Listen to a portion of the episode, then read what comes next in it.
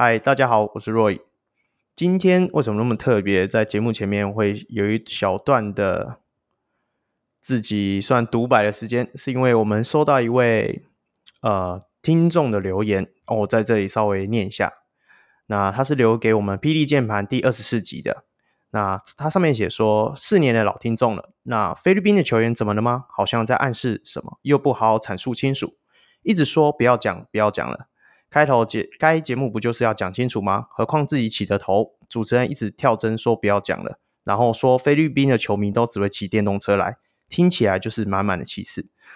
嗯，在这里第一部分的话，我还是要感谢他说这四年以来的支持啊，对啊。然后其实。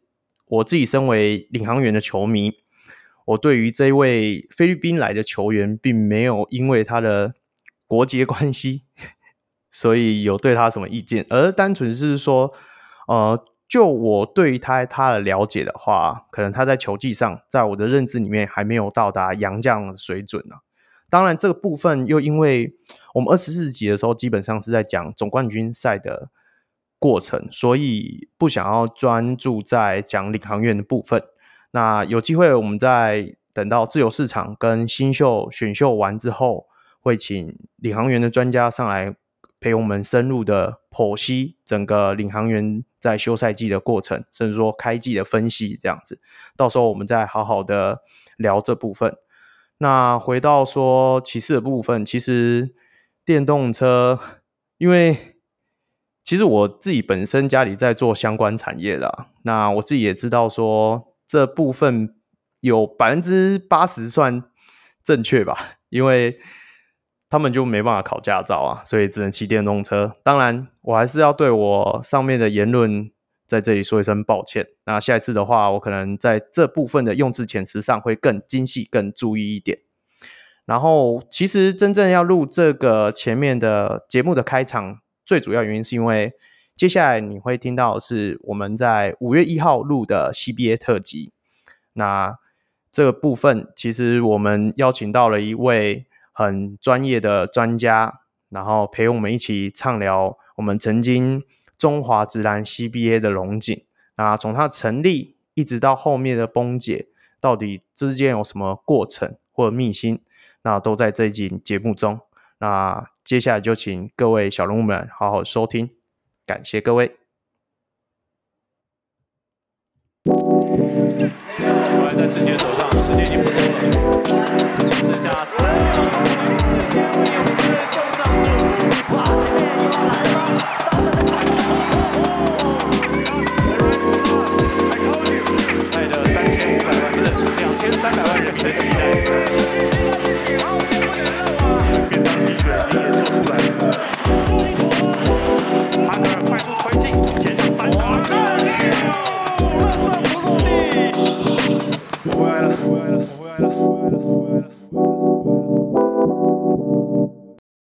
各位喜爱篮球、热爱篮球，在现场看篮球，在键盘上关注篮球的朋友，大家好，这里是霹雳键盘，我是驻中立非理性乡民小如 Roy，我是住竹北体育馆附近主持 Let's Talk Fantasy 的小人物翔哥，哎、欸，翔哥，对啊，我今天来这边乱入一下，对对对对，不在。我为什么我们今天要有人代打？因为我们今天要聊的主题是中华直男 CBA，因为 CBA 说认真的，他开打的时候。我连妈妈咋扣他都还不给我的时代，所以我必须要找一下有人帮我们代打一下。好了，我我也是只有只有回忆啊，没有没有什么专业啊。没关系，我们介绍我们专业的来宾。对对对对，我们现在介绍一下，呃，这位专家呢，他本身他有粉丝团叫做亚洲篮球观察室，然后同时他也是圆球城市跟运动世界的专栏作家 Grant 大。Hello，大家好，我是 Grant，太棒了。哎，那我平常在 PTT 的账号就是其实也是就是 Grant 三三二四，我也蛮常在 PTT 上面发废文的，所以大家可能偶尔会知道我一下这样子。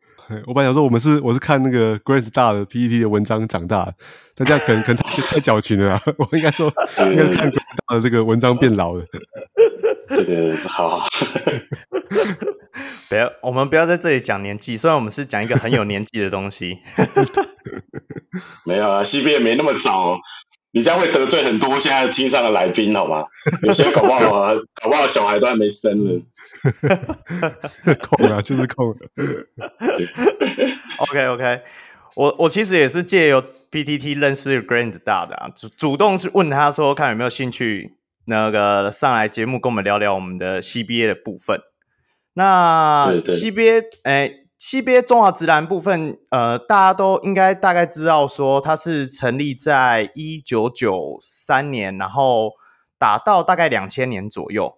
Grant 大，那你要不要来跟我们介绍一下当时 CBA 成立的那个时空背景？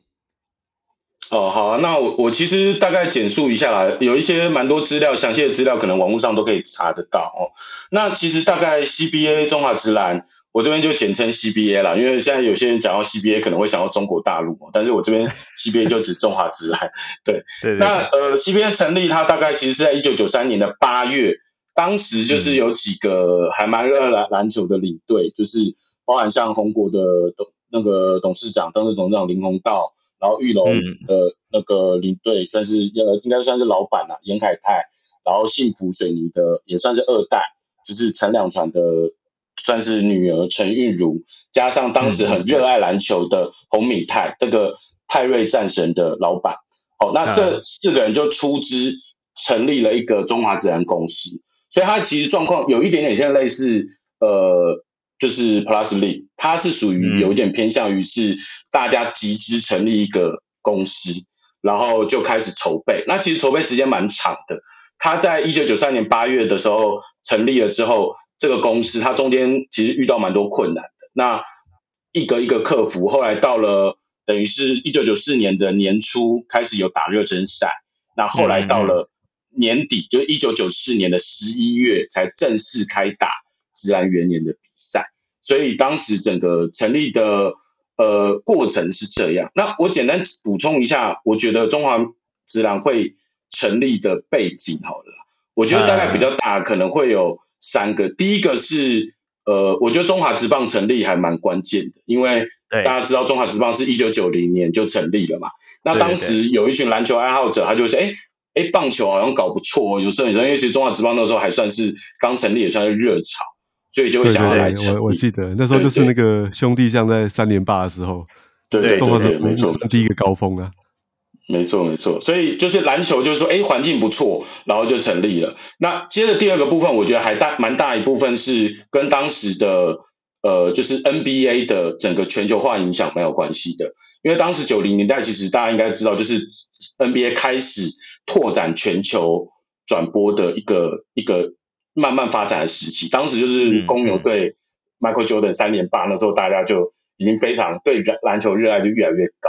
那当时其实亚洲也有一个很重要的东西 push，它其实这个东西非常重要，你们听着觉得可能有点浮夸，可是它影响到不止台湾，还影响日本、韩国，就是灌篮高手，真的灌篮高手的漫画在 差不多那个时间开始连载。哇，那个时候真的是很多人就开始哇，上面就开始就是开始会讨论篮球，所以就开始觉得哎，篮球的风气开始有起来了。对，那第三个我觉得还比较重要的原因就是，当时中华职就是成了成立的那个背景出现了一批。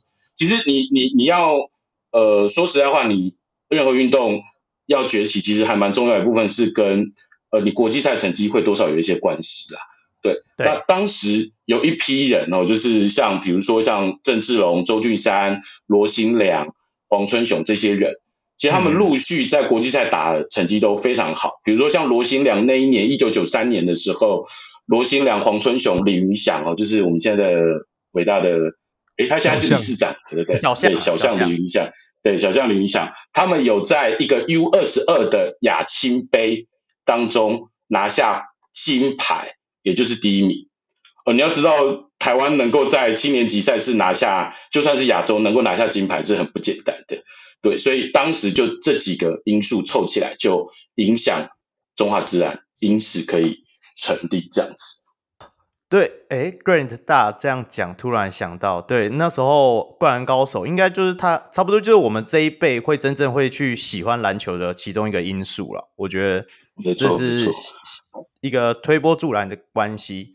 那它呃，CBA 的话，它的规则跟队伍的部分规则，它是跟现在都一样吗？还是说它也是有那种特殊的规则？呃，一其实中华职篮它因为总共我们说它实际打是打五呃算是五季半，呃四季半，所以打到第五季第五季封管，后来第六季想要打，后来没打嘛。那、嗯、呃这个过程他们其实中间规则换了蛮多的啦。那我简单讲一几个比较不一样的地方好了，就第一个就是呃当然它的呃它的时间也是采取十二分钟。哦，就是跟现在 Plus League 就是职业化的十二分钟。哦，那呃，整个的呃，就应该讲说球球员的组织上面其实比较大，跟现在篮球不一样，就是它允许一队有四个洋将，哦，一队可以登入四个洋将，那可以上场两个洋将，好，就是它是不限制时间的，像现在 Plus League 它是第四节它是。只能有一个洋将嘛？对，四节七人次。对对对对，那像 T one 它又更明显又更复杂一点哦。那对 那个 超级复杂。对对，就是我记得好像什么，反正什么十人次，我有点忘记。四节十一人次，但还包含亚洲外援。还，包含亚洲外援，对对对对。那教练都是精算师啊，对对对，那个那个很复杂。不过这个以后我们一聊到亚洲篮球，其实各国亚洲篮球的规则也蛮不一样的啦。对，所以不见得复杂是坏事，但是呃，就是反正就是看你要怎么去引领。那当时 CBA 比较大不一样的状况就是，呃，他的洋将就是四个，然后可以上场两个啊，就是四节都可以上。哦，那呃，整个的赛事的规则大致上就是。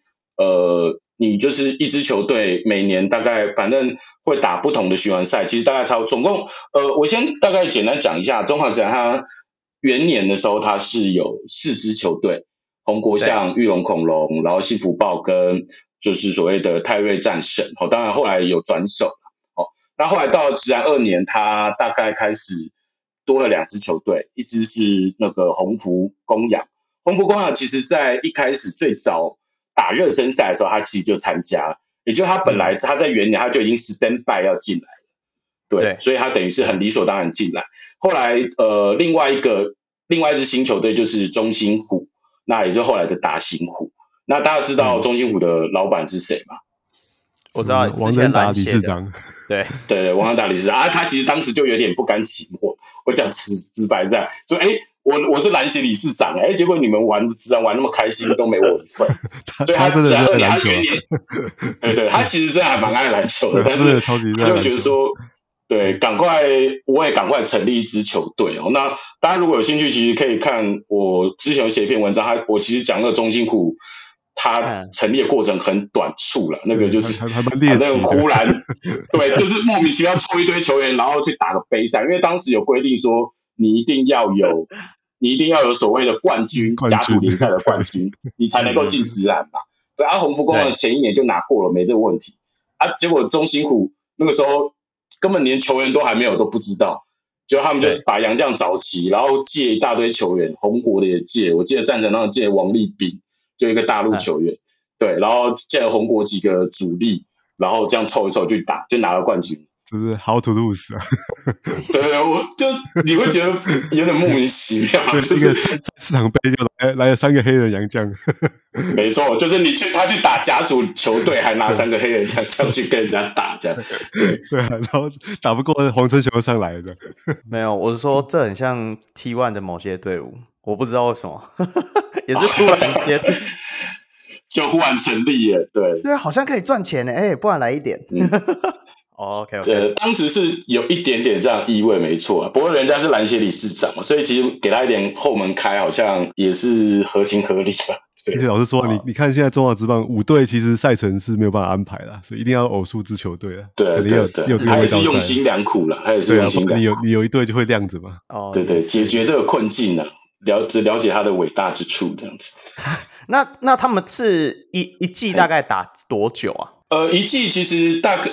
呃，如果有我印象中，直男元年的话，好像是打五个循环，也就是一支球队打三十场。啊，对。但是后来开始有点暴走，我自己是觉得有点夸张了。就是，呃，第二季我记得好像一队是打五十场，也就是 五十场，五十场好像一队是十个循环，对，对，要跟另外五队打了，各打十，对，各打十场这样，对，十十场。然后到了第三季就更夸张。打十二个循环，一队打六十场，你知道总赛程有几场吗？总赛程一百八十场，一百八十场就是说你从十一月开打，那个时候还没有分六日哦，你平日大概都排一排赛，从前一年十一月开打，打到隔年的七月份例行赛才结束。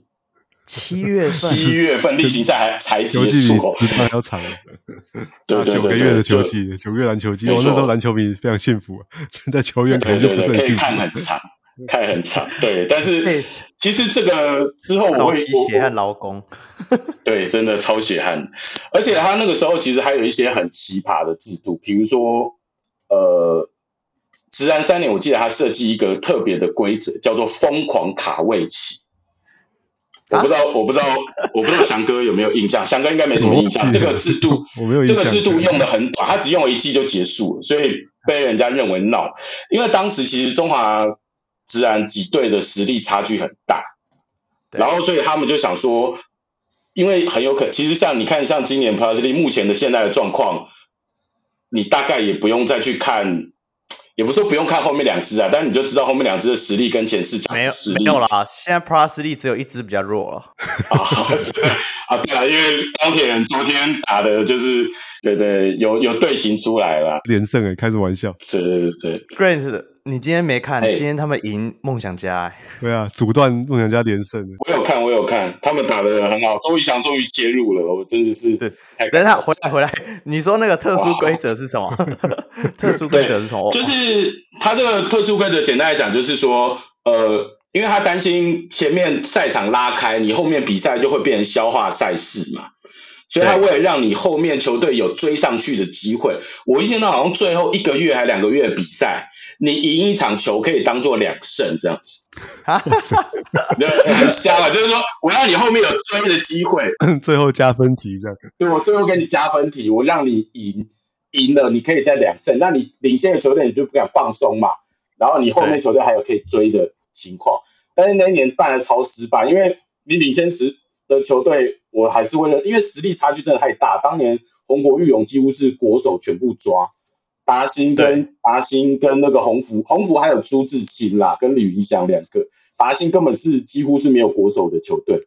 你那样子打，基本上胜负很早就知道。就后来最后那个月，大概打了半个月，比赛赛场拉得更开，因为你你赢一场就两场，所以后来就就结束了。就是这个这个制度，大家都觉得很瞎，就结束，就只用了这一年这样子。这比 Play In 还奇怪。对 对对，你们 Play In 呢？对对对，是啊，对，有有这样子的特殊的状况啦。对，然后第然后职安四年，他也有设计一些规则，就是他学现在的菲律宾，就是呃，现在菲律宾他，你知道他们其实是打阶段赛，他们有三个杯赛。每一阶段的杯赛的规则不一样，对。那 CBA 四年，对对对对对，他会有说，比如说总统杯，呃，应该说什么总督杯、菲律宾对杯，菲律宾他们是要全本土的，没有洋将，然后第二阶段还加一个洋将，对。那 CBA 四年其实他有做这个规定，就是第一阶段他只准上场一个洋将，然后到了第二阶段可以开始扩展，说哦有两个洋将，第三阶段开始有我我忘了他。那个规则变化，反正它分成三个阶段。那你每打完一个阶段，都有一个小小的奖金杯赛。就比如说我这个阶段我，我我我我我是前四名，那我就可以打进这个小杯赛，我再去争一个小冠军的。它虽然不是年度总冠军，但它就是有一个小冠军这样。对，所以它也有出一些这种。十三四年，我觉得它因为它发现票房有一点点到瓶颈，它对它它希望出一些比较有趣的规则。那其实我觉得以现在角度，它也不是一个完全不好，因为它是一个创新啦，对。但是就是变成是它四年它的规则一直不断在变哦。我忘了补充一下，就直男四年洋将规则也有一点小改变，就是之前的洋将身高是没有限制的。那到了直男四年的时候，对他有做了一个规则，他限制他有限制，所谓你上场两个人要有一个要大洋将。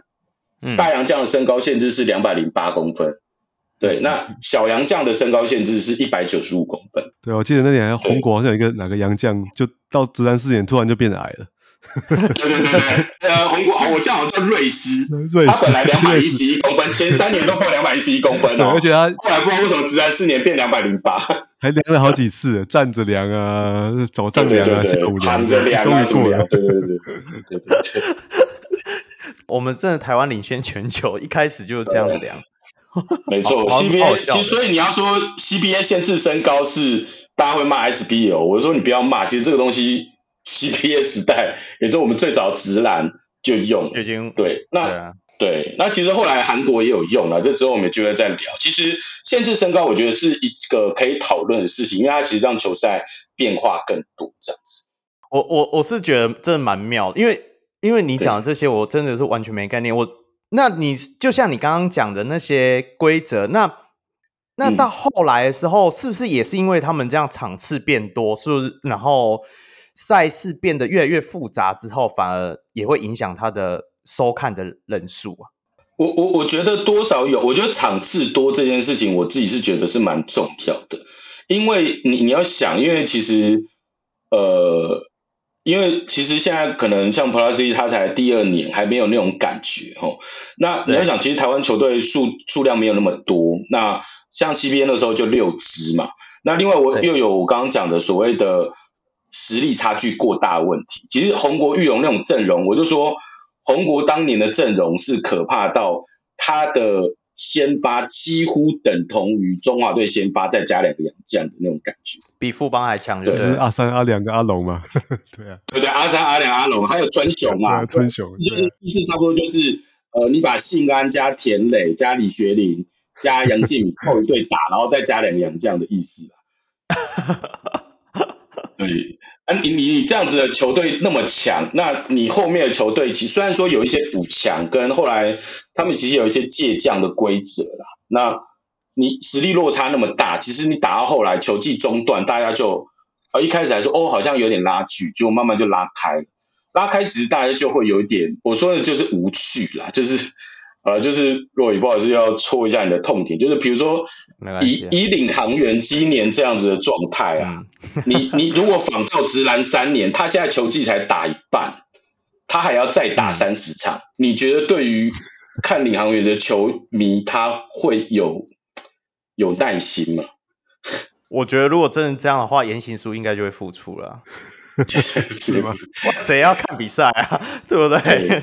对对，就是因为你你又没有什么，你现在我们目前也没有什么什么球员交易制度等等嘛，你球队就是这样啊，你也不会换人嘛，啊，你最多就换洋将。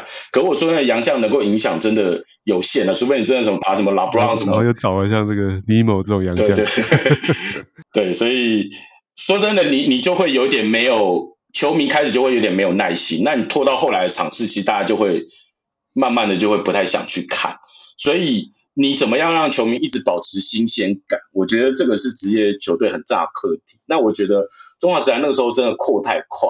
那你连续三年，嗯、我我讲连续四年的季后赛，而元年没有打季后赛，元年他就是直接上下半季的冠军，对，就直接就封王，都都是玉龙，对对，就玉龙。哦、那后来二到四年他又打季后赛，连续三年的季后赛球队都是一样，对，那个对战组合。对，都是红国玉龙对战神，只有四年变成战神打进冠军战而已啊！其实其他都是基本上是看红国跟玉龙争冠军的。对对对对，就是四四年是因为战神杨将够强嘛？对，那不然前前面都是红国玉龙在看这样子。然后言行书又比较成熟，这样。没错没错，是没错。你你这样一讲，因为我连续看三年骑士跟勇士，我都觉得快无聊死了。没错没错，就是你没有新的，你没有一个。就是好像有几支球队永远都在陪打球的那种感觉，对。Oh. 那其实这个问题在 SBL 不是没有，但我觉得 SBL 实际还没有那么严重，因为 SBL 至少它就是反正有些球队上上下下嘛，虽然有一些强队，但我觉得至少那个对战组合变化是有。SBL 关键还是那个还是台皮啊，台皮有崛起啊。其实前前几年也是看玉龙在在独霸嘛。对啊，这是台啤啊，志杰，那个其实就是志杰啊，志杰崛起之后把台啤整个带起来，在比赛就就精彩了。对对，对，那 我们讲了那么多 CBA 的，就是比较不好的部分啊。那我想问一下，不然先问一下翔哥好，你自己对于 CBA 有没有什么比较好的印象，或者说你那时候看比赛的时候有没有记忆比较深刻的点？其其实我要惭愧的说，其实我是没有去现场看过 CBA。对，我那时候也是，就是、嗯、哦，就是电视有转播嘛，我就有个空的话，就会就会来打开来看一下这样。嗯，那我说那时候支持红国啦，所以我就是对啊，职篮二年开始看的是非常开心的。对，尤其是看到那个我印象最深刻，其实就是职篮四年的那个季后赛啊。对，战神那时候是是他的锐不可当啊，把把玉龙打去之后，对啊，就像刚才 Grant 大讲的，那时候他他洋将其实战神洋将一直都还不错啦，有那个什么玉面战神泰勒嘛。嗯对啊，还有那个瑞迪克啊，还有一个那时候有一个叫崔尔啊，一个比较矮的洋将，就是要有一个大小洋将的搭配嘛。对，搭配的很好，这样。对啊，结果打到冠军战的时候，这个前前面四场战神其实还三比一领先诶。我那时候真的觉得啊，终终于中华职篮要换换队拿冠军了。对，就就剩下来三场的那个，大家去看一下那个龙哥的那个访问那集，就就就知道发生什么事情了。我知道，我我好像有看到这个印象。那对啊，Grant 大你自己。那时候你有去现场看过吗？对不对？那个气氛跟那个是怎么样？我我我觉得应该讲，就是中华职篮，我们刚刚讲了很多一些问题，但它确实带起了一定的篮球风潮啊，否则我不会一头栽下去啊，就是那么着迷这样子。因为呃呃，我其实我第一场看的职篮的比赛就是元年的开幕赛。哦，那、嗯、其实我那时候其实蛮喜欢篮球，那。我其实最早看篮球比赛是一开始是看中华队的比赛，那中华队是就是反正就是我记得有去跟跟一个什么南加大比赛的练习赛，打完之后我就哎我就开始爱上看国外国内篮球，然后后来哎就知道哎中华台湾居然要成立直篮，我就很兴奋。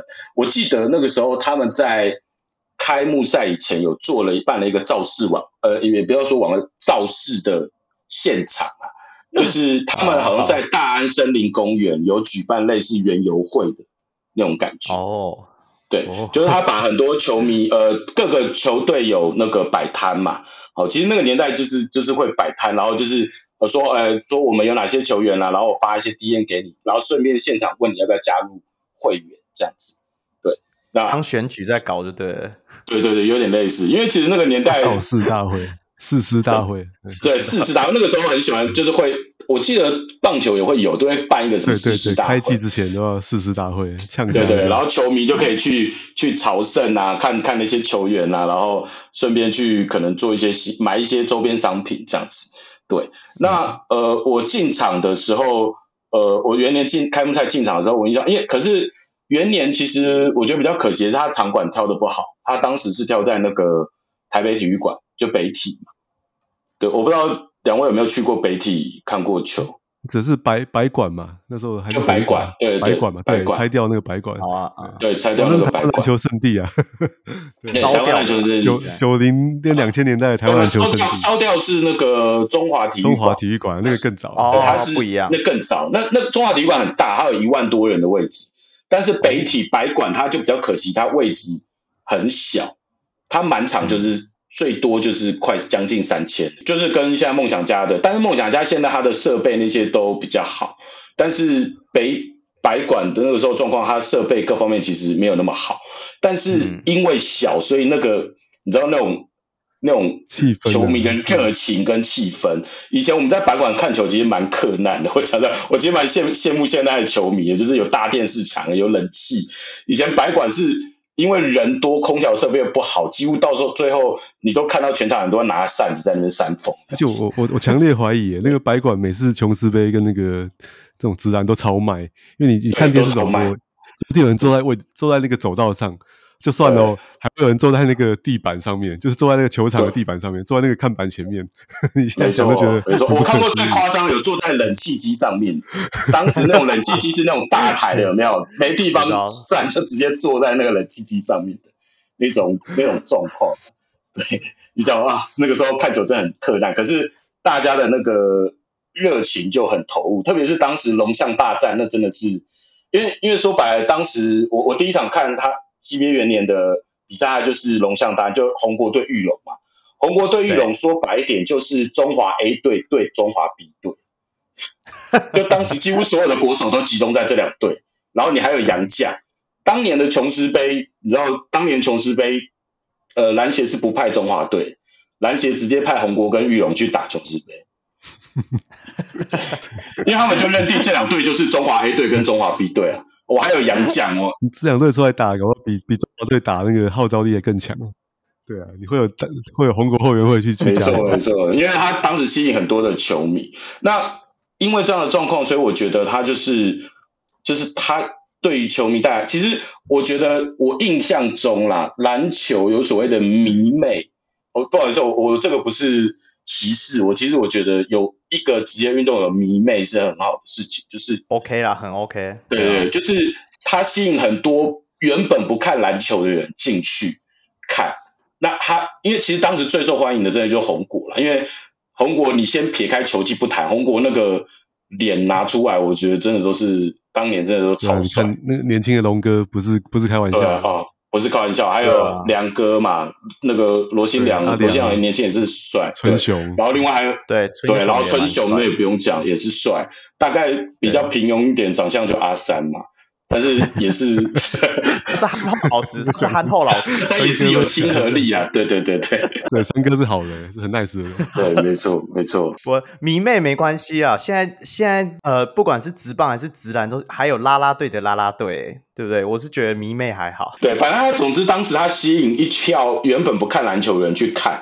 我觉得这点是蛮重要，所以当时其实我觉得算是蛮欣欣向荣的。所以像我刚刚讲的龙象大战，虽然说它等等可能可以谈一下 CBA 当时的炮票房哦，其实整体表现没有我们想象中那么好。有些老球迷可能认为说好像场场爆满，其实没有那么夸张。但是至少好看的比赛，像龙象大战，爆满的程度是很高的，爆满程度是很高的。对，那呃，我再补充我另外一个看球经验哦。我那时候除了是红国迷，还是幸福迷。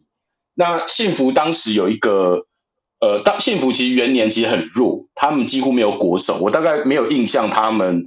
幸福好像应该是没有，应该是没有强过啊。他们整个球队的寿命就是就是他们比较比较弱势一点啊。但是我印象中元年唯一有当过国手，好像就赖国宏，就是赖皮。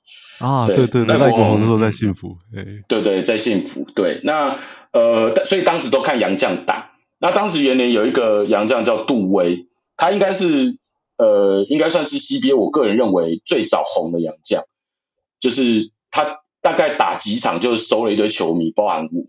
然后我那时候去看球，他真的不夸张，因为他一场就大概可以拿二三十分。他打球，他大概一百八十五，比较偏向于那种得分型的后卫。啊那他打球其实就是很灵巧，而且会灌篮，一百八十五灌篮黑人。其实那个时候对对于就是还没有看那么多洋将的台湾人，其实是有点有点冲击，说哇，对，原来一百八十五公分就可以打球打成这样，一直得分。所以那个时候还有被有外号就叫他 CBA 的 Jordan。哦，当然这个是有点夸张，对对，叫他 CBA，因为他那个时候前面几场都是拿三十分，幸福都靠他拿。然后他有一场我记得打到后来。全场在叫他的名字，对他，他是攻守攻守俱佳，他还是超杰王，对，对他也是超杰王，对啊，如果如果那时候有 Fantasy Basketball，我一定要选他，对对对，他的数据非常的全面，对，所以那样那个气氛就让那个，然后附带一提，其实我的那个这是题外话，但我一直很想提一下，我 PTT 的那个账号啊，就是 GINT 三三二四。那其实这个都跟篮球有关。啊，主要是 Grant 是因为我那时候看 NBA 刚开始第一年是一九九一九九五年吧，就刚好是哎一九九四年还是一九九五年，那个时候有一个球员叫 Grant Hill。对，我我刚才想说 Horace Grant 这个太小看了，不是我不是 就是 Grant Hill，对，不是不不是 Horace Grant 是 Grant Hill。那 Grant Hill 他的背号是三十三号嘛，所以我就想说我取了一个 Grant 三三。那后来，因为通常你取那个我一些 ID 的时候，你只用三三，通常会还是不够。被注册。对对对，那我后面就再加，想说我另外一个喜欢的台湾球员的背号好，我那个时候二十四号就是杜威的背号，对，就是杜威，不是科比，对，就是杜威的背号，对，所以这个这个球员对我影响很深了，所以我就多多。提到他一下这样子，哎，我不过我我记得是很很可惜，其实他他有一阵子一直是那个 CBA 的得分王，对，但是就是有好像是有一次进攻的时候被光哥 脸上干了一下，哦、对，对，对，回来之后就就不是就不是原本那个球员了。对对对，他后来就因为因为被光哥打伤，其实光哥就是 level，说实在话，就是比阿忠还要再高一阶的那个杀手级的人物。对，大家现在都提到忠哥，可是 CBA 那个时代有看过都知道。光哥那个才是，而且他打国外都是老虎直接夹出去，这样就受伤就对了。对，他好像打打到脸打到脸上啊，打到脸上他就受伤，后来就就离开台湾了，他就没有在 CBA 打。所以你只要去看网络上有人谈到杜威，下面一定会有人提到吕云光，对，一定会有人推光哥，always 会提有人提到吕云光，这是一个不幸的事情。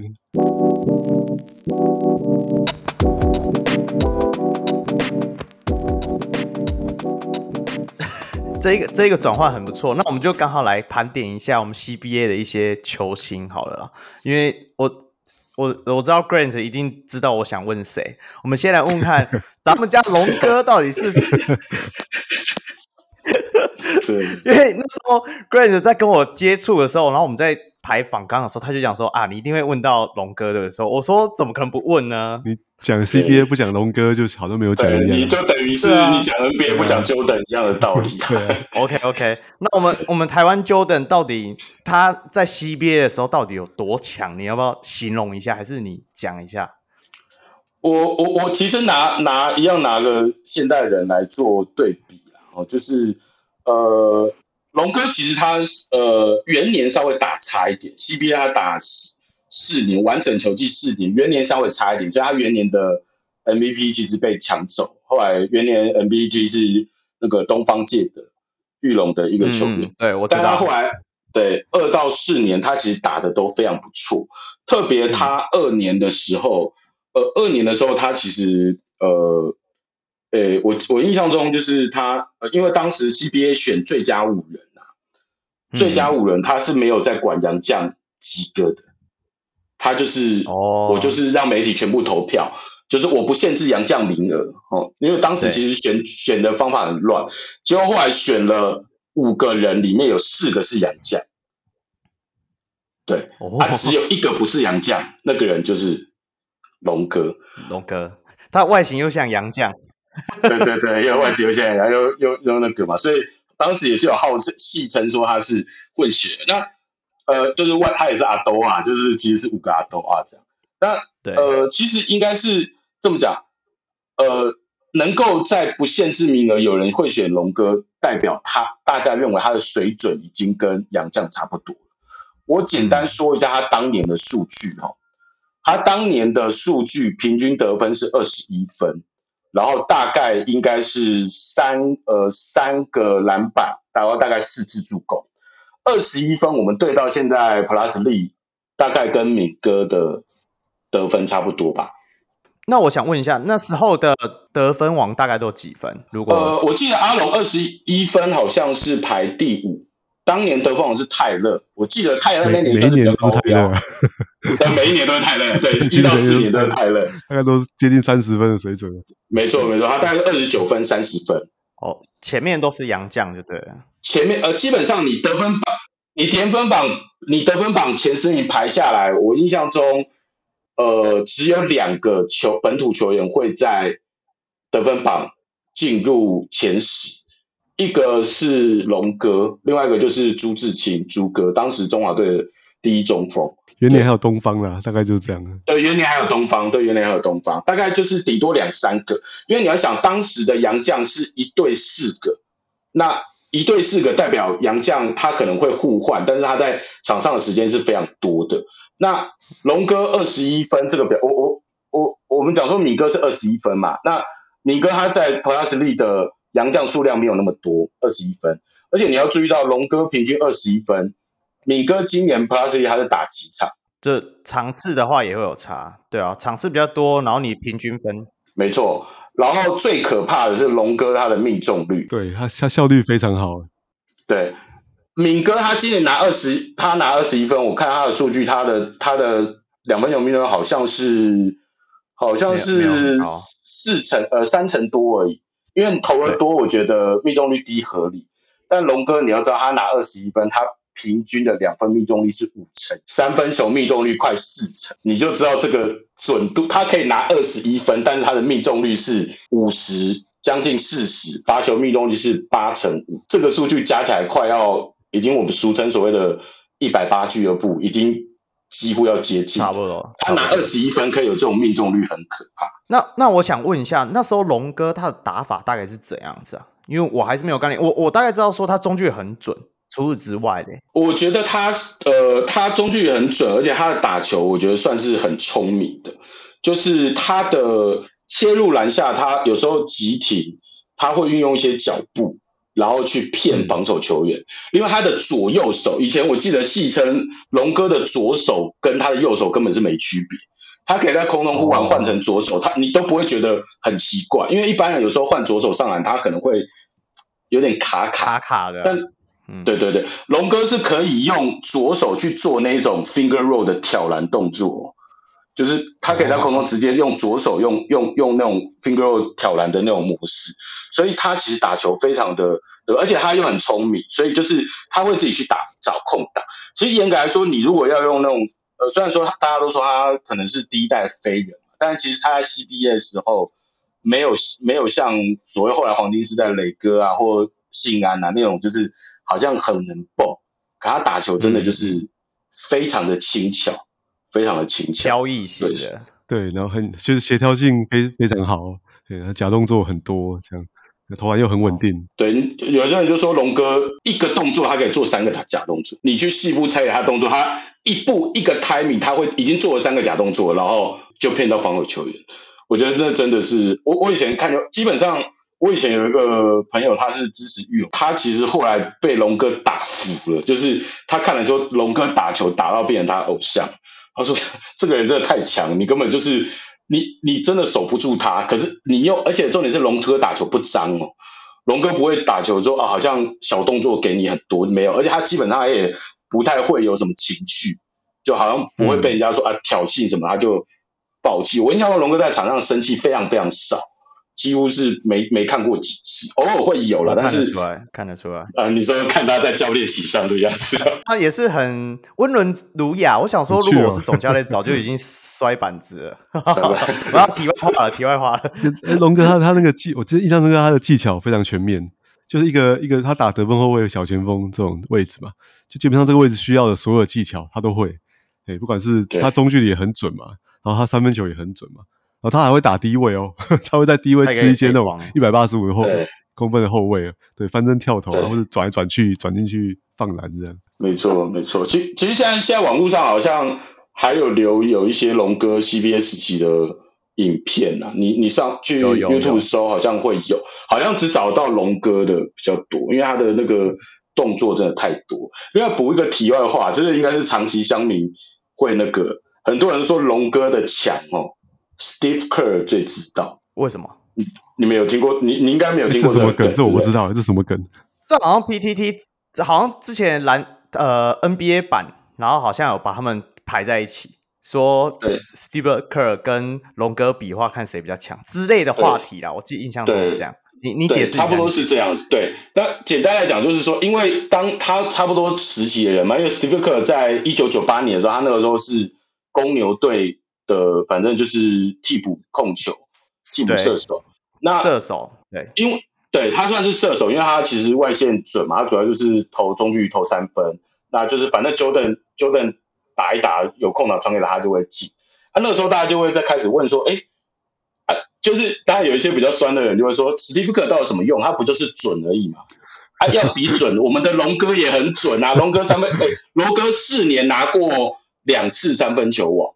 他这种得分型的可以拿两次三分球王，他的三分球命中率都是四成多，四成有，我记得有一年好像到四成五左右。对，我说一样很准，我们龙哥也很准啊。如果只是要当 Jordan 的等球射手的话，我们龙哥应该也可以吧？对，就开始有这种讨论说，那到底史蒂夫·科尔跟龙哥的谁比较强？因为有些人就觉得，哎，史蒂夫克好像护球也没有很好，他就是外线准啊。那如果这样，我们龙哥是不是也 也可以打 NBA？但我觉得这个东西有点像现在在讨论说什么林志杰跟李书豪谁比较强那种文章啦。对啊，这种这种东西就张飞打岳飞真的分不出来。但是我知道啦，至少我知道当当教练的话应该是啊，不要臭，不要臭，不要臭。那我再问一下，像你刚刚呃有讲到那个哎小象小象小象小对对对，哎他好像秘书长篮协秘书长，对他是秘书长对。他好像已经升了吧？他之前好像副秘书长，对不对？现在我记得这一次改选，他变成秘书长。那那他那时候在 CBA 的表现呢？其实李云翔，我们以客观来看，他其实打的不算差。他其实有一点像是一个一种打烂仗型的切入球员。我们如果要用现在球员，我是一下子想不太到。他蛮会切的，而且他切到篮下都会都会可以把球放进。宋宇轩。宋宇轩、外线也还，你你这样讲，可能小象哥听到会生气啊。这样也外线还不错啊，然后罚球也蛮蛮罚球也蛮准的。对，主轴是切入切入能力是最点最高，而且他有一九零，而且小象他在年轻，他有外号叫小飞象，啊啊意思说他其实还蛮能跳的，他其实是可以灌篮的。对，然后他当年其实，在鸿福其实是打得还不错。他其实就呃，我记得好像职篮二年，一九九七年的，然后那一年算他整个状况最好。我记得他平均好像有个十十五六分吧，以那个年代本土球员可以拿到十五六分，算是很不错。而且那一年后来他去打，呃，因为九七年他那年后来有去打那个东亚运，就是东亚运拿金牌嘛，然后他表现也非常好，所以他那一年其实有入选所谓的亚洲篮球明星赛。明星队哦，就是他当时亚洲篮球有举办一个有办一个明星赛，他会每一国表现不错入选。对，对，他本本来当年要邀一开始是要邀阿龙，因为阿龙表现好，嗯、但是后来阿龙说他没空，后来就说那递补就找小象这样子。对，但是至少还有被递补的资格，有啦，就对啦，就就仅次于他的感觉嘛。因为因为 CBA 我知道。他的球星真的太多，所以我们今天大概就会谈一些现在有可能还听过的人，不然如果讲一些听不就是没听过，可能大家都会没印象。那除了之外，我记得好像杨一峰也打过 CBA 嘛，对不对？对对，杨一峰他那个时候是在中呃二年，就是还叫中心虎嘛，他其实就是一个外线还蛮准的射手，因为当时其实。当时达兴应应该我就中兴，当时的中兴，后来达兴其实就三个洋将在玩，就是威廉斯、班尼特跟马克这三个在玩三剑客。对对对，那其实当时他只要有一个比较功能性的射手，他其实就很够用，嗯、所以当时杨一峰就比较偏向于这种，他其实不高，好像一百八十几左右，比较偏向于是打一号的身高，但是他外线还不错。所以那时候有时候就会上去跟威廉斯配，然后他就是可以投进一些。我记得他有时候他平均得分虽然不到两万数，但他有时候一场，我记得他之前有看过一个他的数据，他一场也有拿到二十二分，三分球好像投五六个左右吧。埋伏射手型的就对了，对，埋伏射手型的，对，但是他的存在感当然肯定就没有其他人对其他人那么高。我甚至觉得他在去年的存在感还更高，嗯、在在教练席上存在感可能还更高。有有有有有有感觉。对，哎、欸，我我我我我就问你一句：领航员史上胜率最高的最佳总教练是谁？杨一峰啦，多说哎、欸，我们才两季而已。不要再比了，哎、我们明明是 CBA 特辑，一直讲到领航员，我总要讲，我们还有三哥啦，还有三哥没讲到，周俊山，俊山在 CBA 打的状况是怎么样？他其实就是红国的主力控球嘛，而且他是，他就一般就认为铁人呐，他其实一般上，而且他不用讲，因为他其实他打中华队，他他中华队也是当家主控，所以他一百七十三公分，他外线很准，他自然是有拿过三分球王，哦，他那年三分球王很夸张。他投中了那一季，好像投进了快一百个三分球，但是他命中率有五成，三分球命中率有五 成，你知道多可怕？而且还不是投的少的那种，是投很多。然后另外他助攻能力也是非常强啊！我印象中他职篮二年有一场比赛拿传了二十四个助攻啊，二十四个助攻在 NBA 都少见的，但是他他可以，而且那个时候的助攻标准可能很多，当时。对，比较严格，但是我印象中 CBA 的有比较放宽啦，它是比较比较 NBA 的标准。对，但是能够传到二十四次助攻，真的也是蛮可怕的。CBA 都是助攻王啊，他连续几年，对对，连续三年的助攻王，第四年被苏哥给给、啊、对对被林书抢走了。好啊，那那现在就来问一下苏哥，现在问一下苏哥，苏苏哥印象是 SBL，是在早期的时候才有 SBL 已经是他从那个。演艺圈再回来，已经不是他的。对，再回来，他其实状况没有那么好。哦，我我大概评论苏哥哦，我觉得他真的就是天才，他真的就是天才型的控球。我我记得我昨天呃，我我有听到你们在讲那个钢铁那一集，有在谈论说台湾篮球员的成长期嘛，就是二十五岁到底还有没有进步空间这件事情嘛？对对。那你们一般认为说，其实二十五岁都还算年轻，其实还有成长空间。那如果我们用这样的标准去评断言行书，你就会觉得很可怕。然后苏哥他，因为他其实职篮二年才开始打打球，嗯、他职篮元年还没有被登录，因为他那时候只是练习生。他太年轻了，他年纪他太年轻了。对，那因为当时呃战神有一个主控是很老的球员叫李志强，他职篮元年打完他就退休了，他也是中华队的以前的后卫，嗯、他就退休了。那于是战神队。急着要找人来接控球这个后卫，于是就把严行书拉上来。严行书拉上来当主控的原因，他就打先发哦。他那个时候才十九岁，嗯、才十九岁，他就打直男有四个洋将的。还在念福大。直男对，还在他还在念福大。对啊，他的队友是什么王立斌这种人物哎。对，这种就是中华队国手，然后就是放他第一年打的还。对啊，你可以王立斌出来帮你。没错没错，他他他真的就是那个，然后他。到了第二年，到直男三年，他拿了最佳进步奖，他的各方面成绩都都提升了。更可怕的是，他到直男四年，他几乎拿过一堆奖项。他拿下呃最佳五人、最佳防守五人，另外还拿下呃助攻王等等。他超级王差一点点，他其实超级第二名，他本来领先了一整个球季，后来被那个红福的罗德斯给给最后最后阶段超前，要不然他其实可以拿。超级助攻双冠王，然后最可怕的是那一年的最佳进步奖后来是穷缺，因为他票数不过半，但是他还是第一名，意思说他连拿两年的最佳进步奖嘛，对，就是更进步，对不对？对，更进步。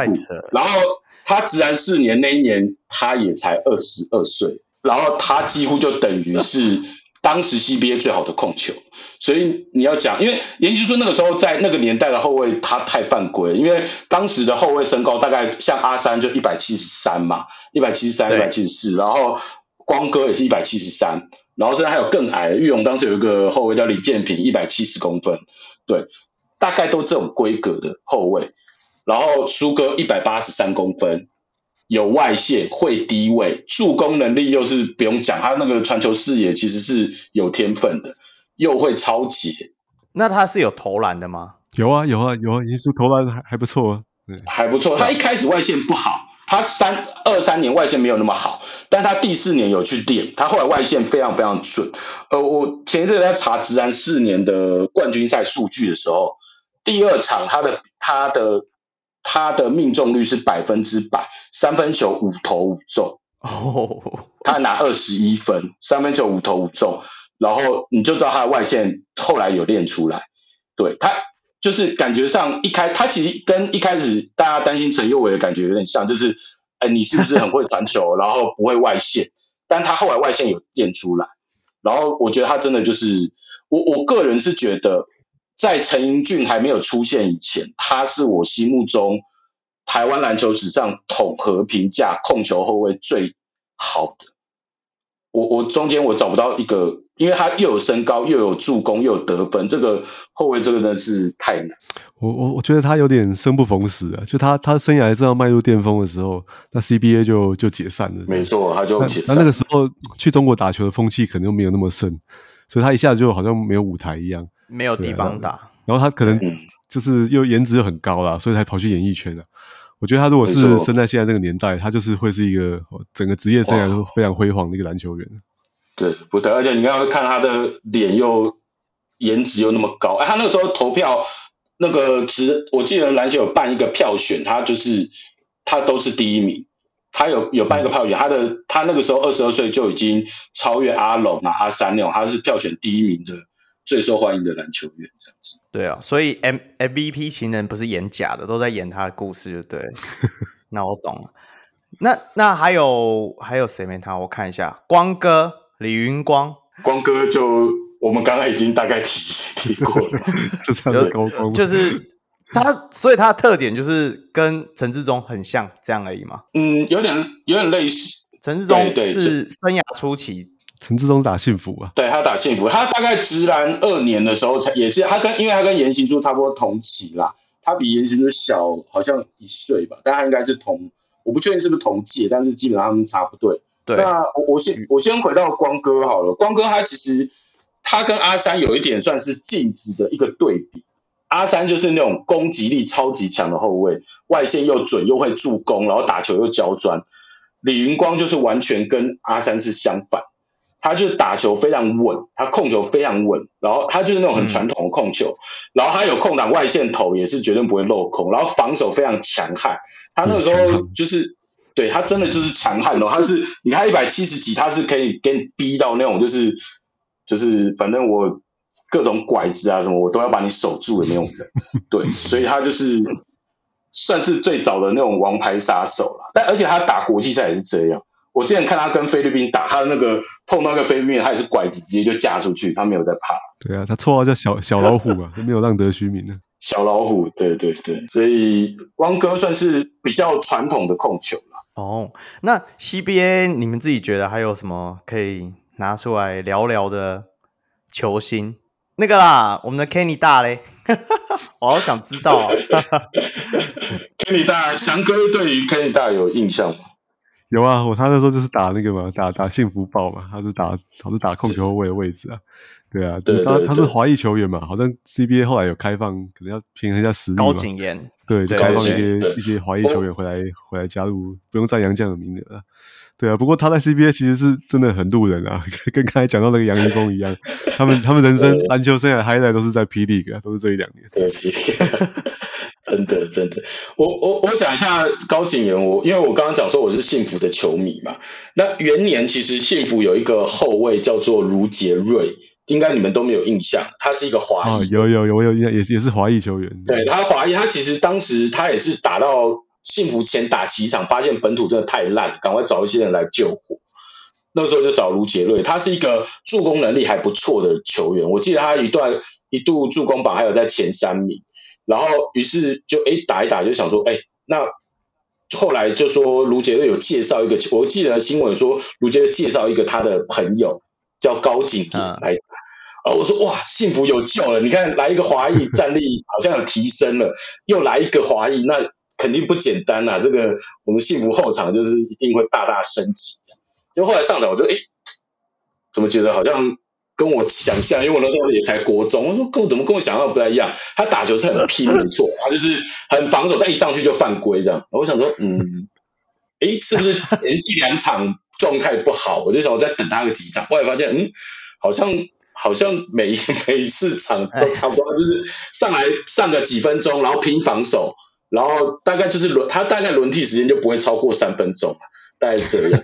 那对，那高景其实他元年在幸福，他后来又转到我印象中到战神，后来又有去鸿福，他好像转了三个队。哦，对，所以他还是都有人要，但我不确定功能是不是因为他英文比较好，所以可以翻译。对对对，也是有可能是跟洋将之间沟通的桥梁。对，跟温丽华很像。对，有可能是这样。就好像幸福那时候后卫真的是非常弱啊，他那时候那时候陈志忠还没有还不成气候啊，他还太年轻了。陈志忠大概真正打出来是直男四年的季后赛，他开始打的还不差了。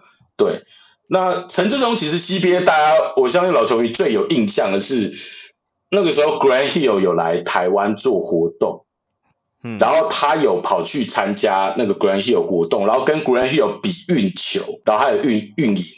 然后很多人就说：“哇，他的运球比 Grant Hill 还厉害，这样子之类的。”Grant Hill 应该是来来度假的吧？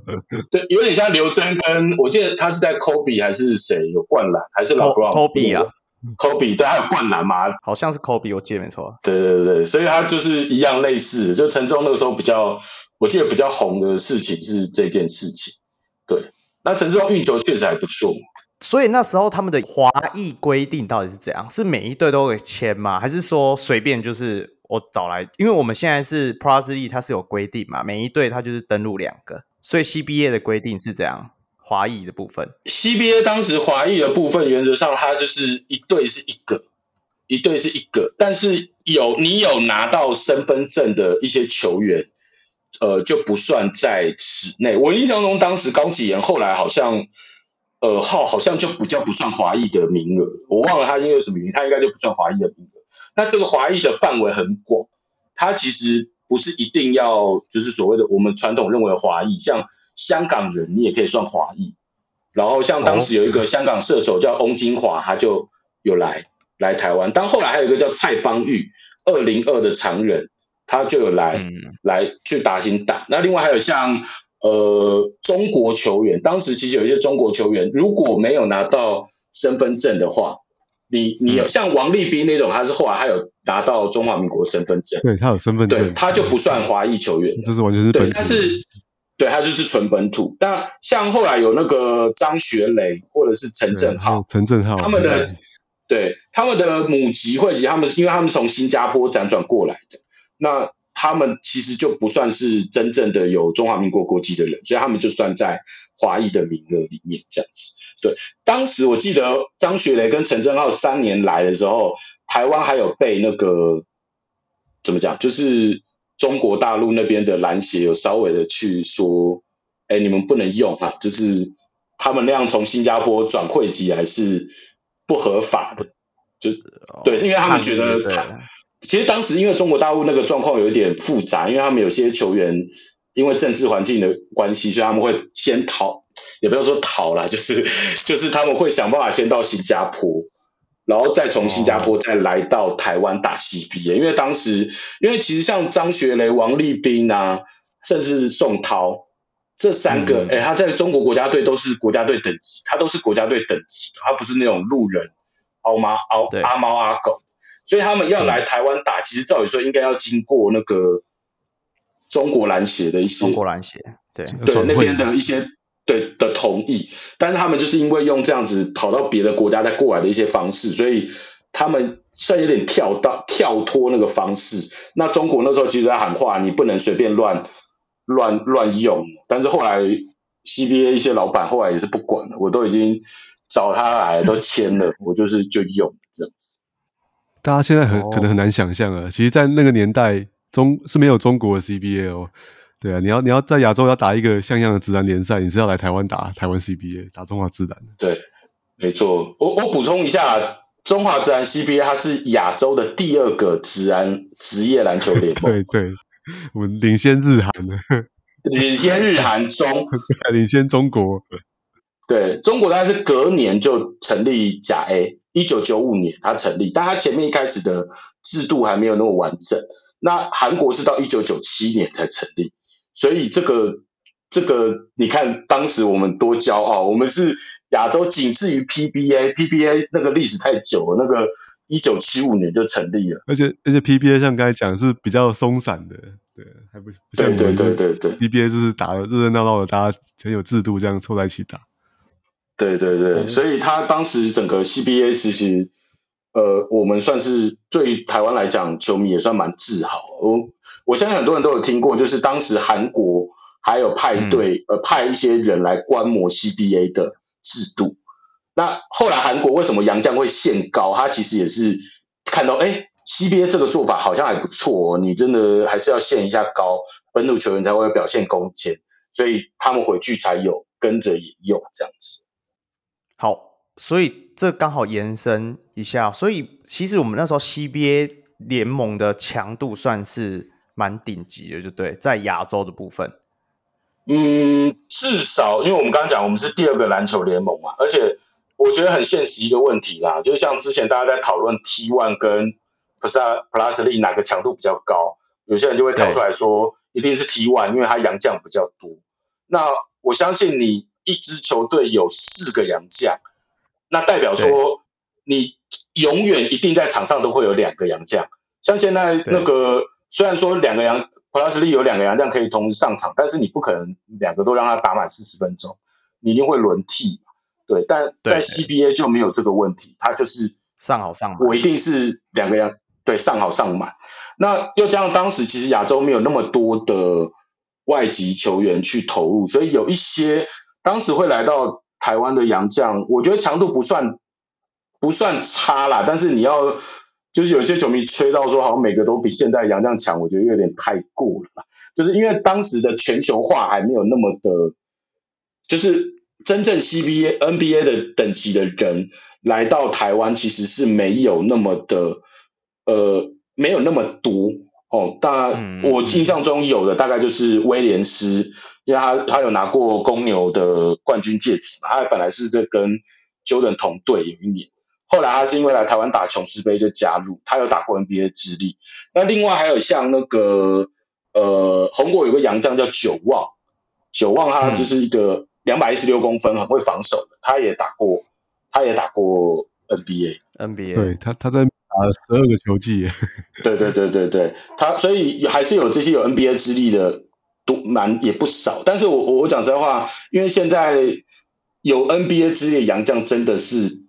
太多，你看台湾都已经可以请到 NBA 第一顺位、第二顺位、第三顺位、第四顺位都来过台湾的状况了，其实好像也没什么惊奇的。现在也听到说你有 NBA 资历，好像也还好，还好。所以那时候的洋将通常都是美籍的吗？有没有比较特殊的洋将？就是国其他国籍？几乎都是美籍，几乎大部分都是美籍，因为当时还没有那么多的哦。有我印象中，呃，元年。幸福队有一个是非洲来的，我问好像加纳还是哪里，但他来打没几场就走。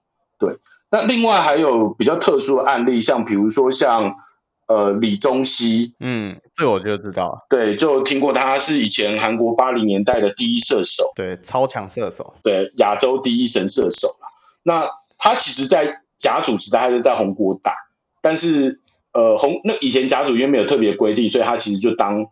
我印象好像当本土球员在打吧，那其实红国本来的想法也是希望把他变本土球员打，哦，这算是很作弊。但是后来好像大家觉得不同意吧？他说，因为你就是韩国籍的，你又没对啊，红国就这么强了，你红国又那么强了，所以后来红国就是好吧，就还是有让他上场，但是是以洋将的身份上场。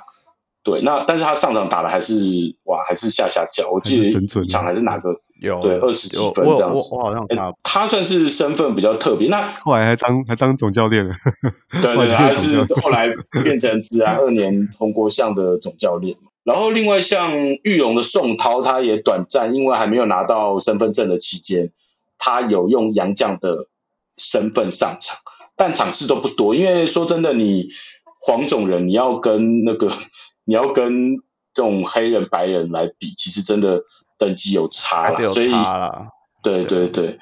那我还想问一个问题，就是因为现在 Plus League 还是 T One，大家都还是会注意在裁判的这个部分。那时候会有这样的争议吗？嗯、因为大家都一直觉得说台湾的裁判都比较比较有争议，应该不能说比较弱，比较有争议。你自己觉得？你看那时候的比赛？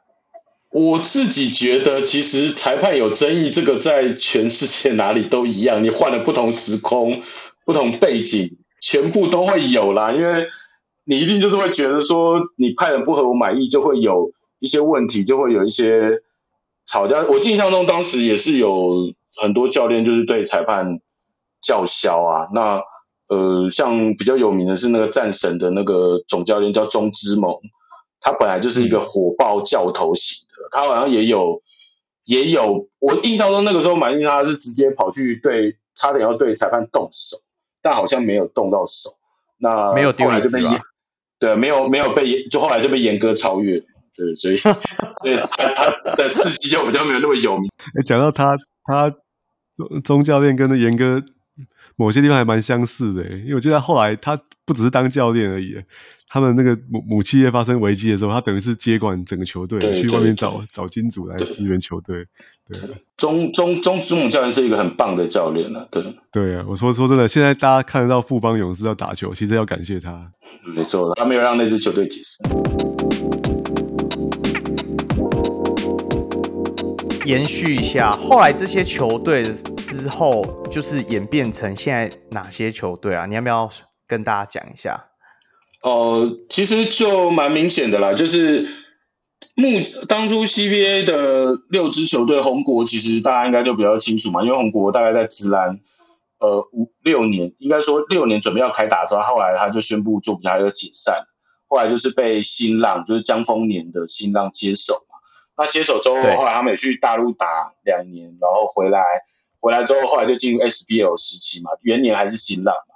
那后来就是。慢慢就是改成佑米，然后佑米接着再接就是璞园嘛，璞园对，东风嘛，东风后来变璞园，对啊，对，还有中间还有东风，再来是璞园这样子，然后等于所以如果硬要传承的话，当然像我印象中之前璞园要做复古球衣的时候，他就有做红国的复刻版嘛，对对对，所以它就是等于是它也是象征算是从红国这样一路，虽然说两个企业体。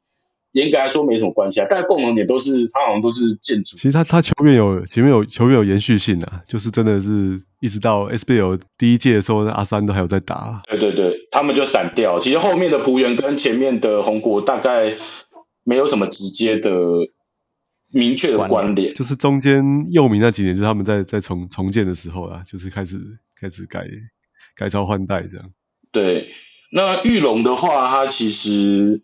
就就是一直都是玉龙队啊，那玉龙这个体系哦，玉玉龙就算是 CBA 当年，它也已经是我印象中不是最老，要不然就是第二老的球队。然后一九一九五几年还一九六几年就成立了嘛，那所以它的体系就一直到现在。但是我觉得蛮可惜的啊，因为他现在身为现在就是 CBA 时期目前应该是唯一还残存在三个联盟的球队，他没有办法，就是不知道。就是他有点不知道未来何去何从的感觉，一直一直不肯踏进职业啊，他们的坚持。对对，这个这个就是他们有他们的一些想法。那另外战神的话，战神其实中间转手蛮多。其实战神大概到直篮三年的时候，他就呃他就母企业就出现危机了。他原本是那个泰瑞电子嘛，他们在做电子业的。那职篮。三年的时候，他们就一度有那种薪水有点发不太开出来的 一些问题，所以他们就已经在找接手的人。所以后来他们职篮四年的，呃，应应该是职篮三年后段还是职篮四年初，有点忘，就找到现在那个海神的企业，就是国阳建设，对，就是呃就接了。所以当时他们就改名叫高雄战神，因为当时他们就是一样，就是高雄。就是希望以高雄为主场，虽然说那个时候有那个还是有做主客场制啊，但是那个是蛮假象的。我们我记得那时候还被被达兴抗议嘛，因为那时候高雄主场是达兴在经营的，所以怎么又跑一支高雄的球队过来？就是那个凤山体育馆。对对对对，凤山体育馆的那个争议这样子。对，那就然后战神后来就又他接手之后，后来光线玩了一年就不玩了。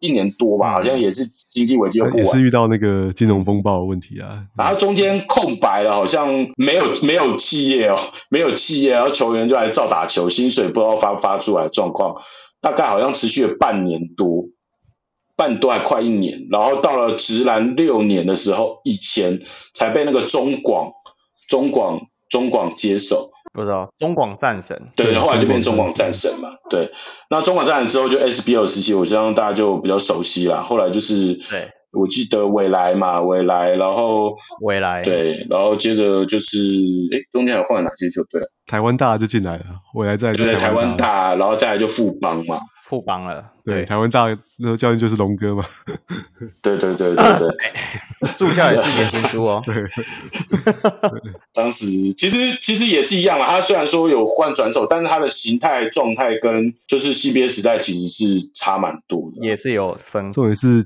球员都有延续下去的，整个球队都还还在，对对，就是球队至少有延续，就是有接手接手这样子，对，还有幸福。对，幸福幸福基本上他就是等于是就是真的就解散，他 CBA 对打到就是六年本来要复赛，后来谈一谈，他们后来就真的撑不下。其实幸福也是大概直男五年，他们就已经也是已已经有一点点财务危机了，但是后来还是说愿意撑啦，就是说因为他们的老板也蛮爱篮球，但后来自然解散就就解散。啊，跟鸿福也是，鸿福我觉得是最悲情的，然后鸿福那个。那个领队陈振中当初在想要把自然撑下去，他几乎说服了一堆球队，但是最后还是失败。那最后他鸿福也就是撑不下去解散。那这两支球队后来蛮多球员都跑到那个九泰去。对对，鸿鸿福是鸿福嘛，对，好像先叫大华建设。对对对对对对，他接手比较多鸿福的球员，后来又被那个九泰九泰的那个沈沈董接手了。对，然后达兴就不用讲，就是一路这样子。那刚好我们接一下，就是像你刚刚有一直提到，就是说，就是 CBA 最后倒台前戏有很多的呃争议跟事件呢。Grant 可以不可以讲讲讲看，说那个时候大概是怎样的情况？就是说，为什么 CBA 就是龙井那么深，为什么最后还是最后还是撑不下去嘞？对。其实我我因为我最近刚好也有去查一些过去的报道跟资料，因为有时候自己印象可能会错误，我想说看当年的报道，就报纸报道会把那个脉络理得比较清楚。嗯、那其实我一直本来印象中就是，哎，应该直男四年它的票房就蛮差的，所以后来就开始直男五年才会有走下坡。但我后来去查直男四年的冠军赛啊，其实那票房每一场都爆满，冠军赛七场每一场都爆满。不管在哪个地方打，他都是满场，他都是满场，所以代表票房不是，至少在冠军赛阶段还是不差的。好，那到职篮五年的时候，其实前面一开始打打了前两个月都很正常，但那个时候后来爆爆了一件事情，就是东升，因为当时呃 CBA 三年的时候跟东升转，就是等于是签了一纸三年的合约，就是他我印象中好像三年一亿。一亿三千万吧，一亿三千万的转播权利金，嗯，其实现在看也还是蛮可观，就是等于是一年是四千万的转播权利金。对对，对，那呃，但是因为好像四年，我看不好后来好像是因为四年有一点争议，是东森原本要求的场次跟 CBA 后来打的场次比较少，所以东升觉得你 CBA 没有符合当初我的合约。合约对合约的，就是你要求我的场次，所以在职安五年的时候，他们就双方就在卡。东升简单来讲，他就不付钱，他就说，因为你 你违约了，所以呃，你跟我要求的最后一年的尾款，其实在你的等于就是你的违约金，所以我们就这样四四六六就这样结束。那 CBA 说，这哪有这种事啊？你你你那个你你那个是就是你自己强词夺理之类的，然后双方就有点吵吵吵。那吵到后来，就是 CBA 就想说，那我也出狠招哈，你你既然你都不给我钱，其实当时 CBA 非常需要这笔钱，因为我们刚刚讲到 CBA 它是职篮公司嘛，那它除了各球团的营运之外，它职篮公司也要有收入。那对于职篮公司，它有收入还去做那些票务啊那种各种事情，那对，等于是他没有这个权利金对他的。公司经营影响很大，因为你想想看，一年四千万，就算分给各球团，你你你的公司至少可以分个几百万的那个钱，嗯、所以你没有这笔钱，对于职篮的那个，虽然新闻报都是说啊还好啊没问题没问题，但是其实对于他公司营运是有很大的影响，所以 CBA 就一直希望东森赶快把这个钱吐出来，但是东森我觉得东森当时看到一个状况是，他觉得 CBA 的融景已经没有那么好。他会觉得我当年有点错估情势，就是我跟你签一笔那么大的合约啊，我现在我逮到你的小辫子，我就不想要付你这个钱，因为他觉得我根本就收视率赚不回来，所以双方就僵持不下。到最后，CBA 就想，那我出狠招，你不给我钱，那我不给你转播。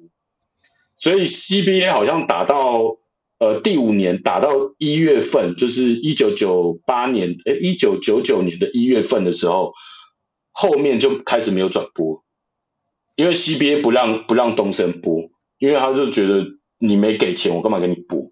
所以这样的一个状况，其实对于自然，我觉得是一个致命伤。因为你想想看，当年那个年代没有网络，没有任何的其他宣传的方法。嗯你没有电视转播，意味着球迷就不会去知道你有这个比赛，甚至有兴趣进场看比赛。所以啊，你没拿不到转播权益金，你票房也开始走下坡。我记得后来看最后几几场的那个比赛，好像都几百人的，那个人数惨得很惨，真的就是比可能比 SBL 啊，我有看过四百人的票房，就是他那个记录上面四百人的票房。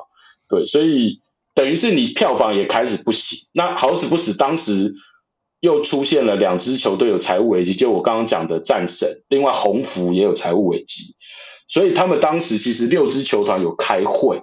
我我觉得这个就变成是我们也许等一下可以讨论一下可能公司的制的一个问题哦，就是嗯，你 CBA 六支球团成立一个公司，那在这个关键时刻，因为大家都有股份，大家都要讨论，那要怎么样去走，其实变成是我六支球团都会有不同意见。那战神跟侯福就说啊，我就没钱了，你根本也不要叫我继续撑掉，我 我撑不下去。那玉龙，我印象中报道是说，玉龙跟好像是跟，呃，好像是跟幸福，玉龙跟幸福，他说，那不然我我们我们球团分一点钱贴钱来帮那个，来帮那个就是两支有财务球队的球，啊，对对，这球财团，那他可以走下去啊。另外两支球队达兴跟红国，他们是说为什么？我们为什么要出这个钱？就是你球团经经营不善是你的问题呀！啊，我们为什么还要再帮你把？为了要把这个比赛撑下去，然后我们再支钱给你，所以大家就有点闹的，就是观念就是大家想的都不一样，所以最后就是决定说，好啦，票房那么烂，转播权也搞不定，都有财务问题，说不然我们先冷静一下好了，大家先停赛。所以后来就决定在三月十四号那一天，就是一九九九年三月十四号决定封馆，就三月十四号打完之后，后面的球季就不打了，我们就先休息，因为没有转播，转播的问题搞不定嘛。那我我我球团又有经营上的问题，有些球员还发不出薪水，于是就先停了。啊，停了之后他们也没有说要解散了，因为想说我们只是先停，大家再好好的思考一下。啊，反正后来有一些什么国际赛事，什么什么什么亚洲杯啊，然后甚至还有什么亚洲自然大赛，嗯嗯、然后后来各球团大家也还是会做杯赛。那当时是说，因为我们自然公司还没解散，所以你先不要退回甲组，你这些球团还是营运。但是这就出现问题，你你你球团还营运但没比赛，那我要怎么办？所以开始有些球团其实就越来越有一些问题。好，于是。慢慢大家想啊，没关系，我们相信这只是短暂的问题，所以我们会在好转。所以呃，职安五年其实还没有结束哦。网网网那个网络有很多的说法是说，他打五年就结束了，其实五年还没有结束，五年球团都还在，他只是封馆。后来到了两千年，就千禧年的时候，他们想说，不然我们再来试试看一下篮球的人气啊。那他们就举办了一个叫做千禧年纪念赛的一个比赛。那这个千禧年纪念比赛一样六队参加，然后但是当时是说只有一个洋将。那这个千禧纪念赛我觉得非常非常可惜，是因为当时他说我不是职篮比赛，我只是一个试水温的比赛。所以当你有非常多我们所谓的很有潜力的新人就跑进来打，包含像陈信安，包含像杨玉明，哦、包含张志峰，他们其实都搭上这一班车，然后都有来进来打，还有包含像尚伟凡啦这些人。还有台银的周本堂，我记得都有进来，他们好像是打达欣的。哎、欸，那不好意思，那陈建州是不是也有打？对，陈建州那个时候一开始是要打达新的，但是因为他受伤，所以他等于那个比赛他没有上场。哦、但是他当时有确实有被达新希望登录在球员名单里，但他刚好就受伤，所以他就是黑哥算也比较可惜的。他其实本来可以最后有机会在这自然舞台上上，但他就是。没有这样子，没有打到。那还有其对，还有还有其他还有还有蛮多其他的一些，像什么欧阳欧阳靖恒啊，他是红国右队。李奇也来了。对，李奇李奇一其实职篮五年就已经打，他就已经有打比赛。对，所以杨张哲仪啊、陈辉这些人都有在打，所以他们就有搭上最后这一班自然的末班车这样。但是这因为他这个杯赛大概只打了三个月，打完之后票房超级无敌烂。但我觉得可以想见，因为因为你完全没有宣传嘛。我我讲在我那时候那么疯 CBA，我我甚至不知道这个比赛它到底什么时候在哪里打，我我我真的都不知道。所以那时候也没有转播，好像有转播，但是它转播我印象中不是在一个很主流的平台，而且它也几乎没宣传，因为你中间封馆封了半年呢，你从三月份一直到那一整年后面都没比赛，你忽然隔年的一月你说要比赛，你没有宣传，谁会知道那边有比赛？对，就也球团也没有宣传，也没有那个，然后这个比赛就莫名其妙办，然后莫名其妙打完。然后我记得那时候我看篮球很印象很深的，他说三月份千禧年季赛打了最后一场比赛，刚好是呃 HBO 的冠军赛啊，HBO 那一年的冠军赛，然后就是最红的那个三名对上那个松山何守正、哦、田雷那时候，对，那个时候哇，他们说在小巨蛋爆满，但是 CBA 的千禧年季赛没有人看，在同样一个 地方。然后 你就你知道那个对比惨况多，就是因为我那时候其实稍微没有没有没有没有在注意千禧年纪念赛，但是我去查这些资料，我自己也是觉得说，就 What's wrong？为什么会为什么会搞成这样子？对，那后来这个千禧年在办完之后，达欣首先就说他退退出，他说那个有有没有感觉跟就是 就是当年 SBL 有点像？他首先就说他退回家族，他不玩，他说这个票房一定。台湾没有撑起职业的票房，所以他就先退。好，退了之后，五支球队还是要继续嘛。那想说，但我们五 C 球队，我们继续来筹备，至少还是可以可以继续打自然六年。那好死不死碰到一个最严重的一件事情，就是红国的领队林泓道说他撑不下去了，他不玩，他要解散红国。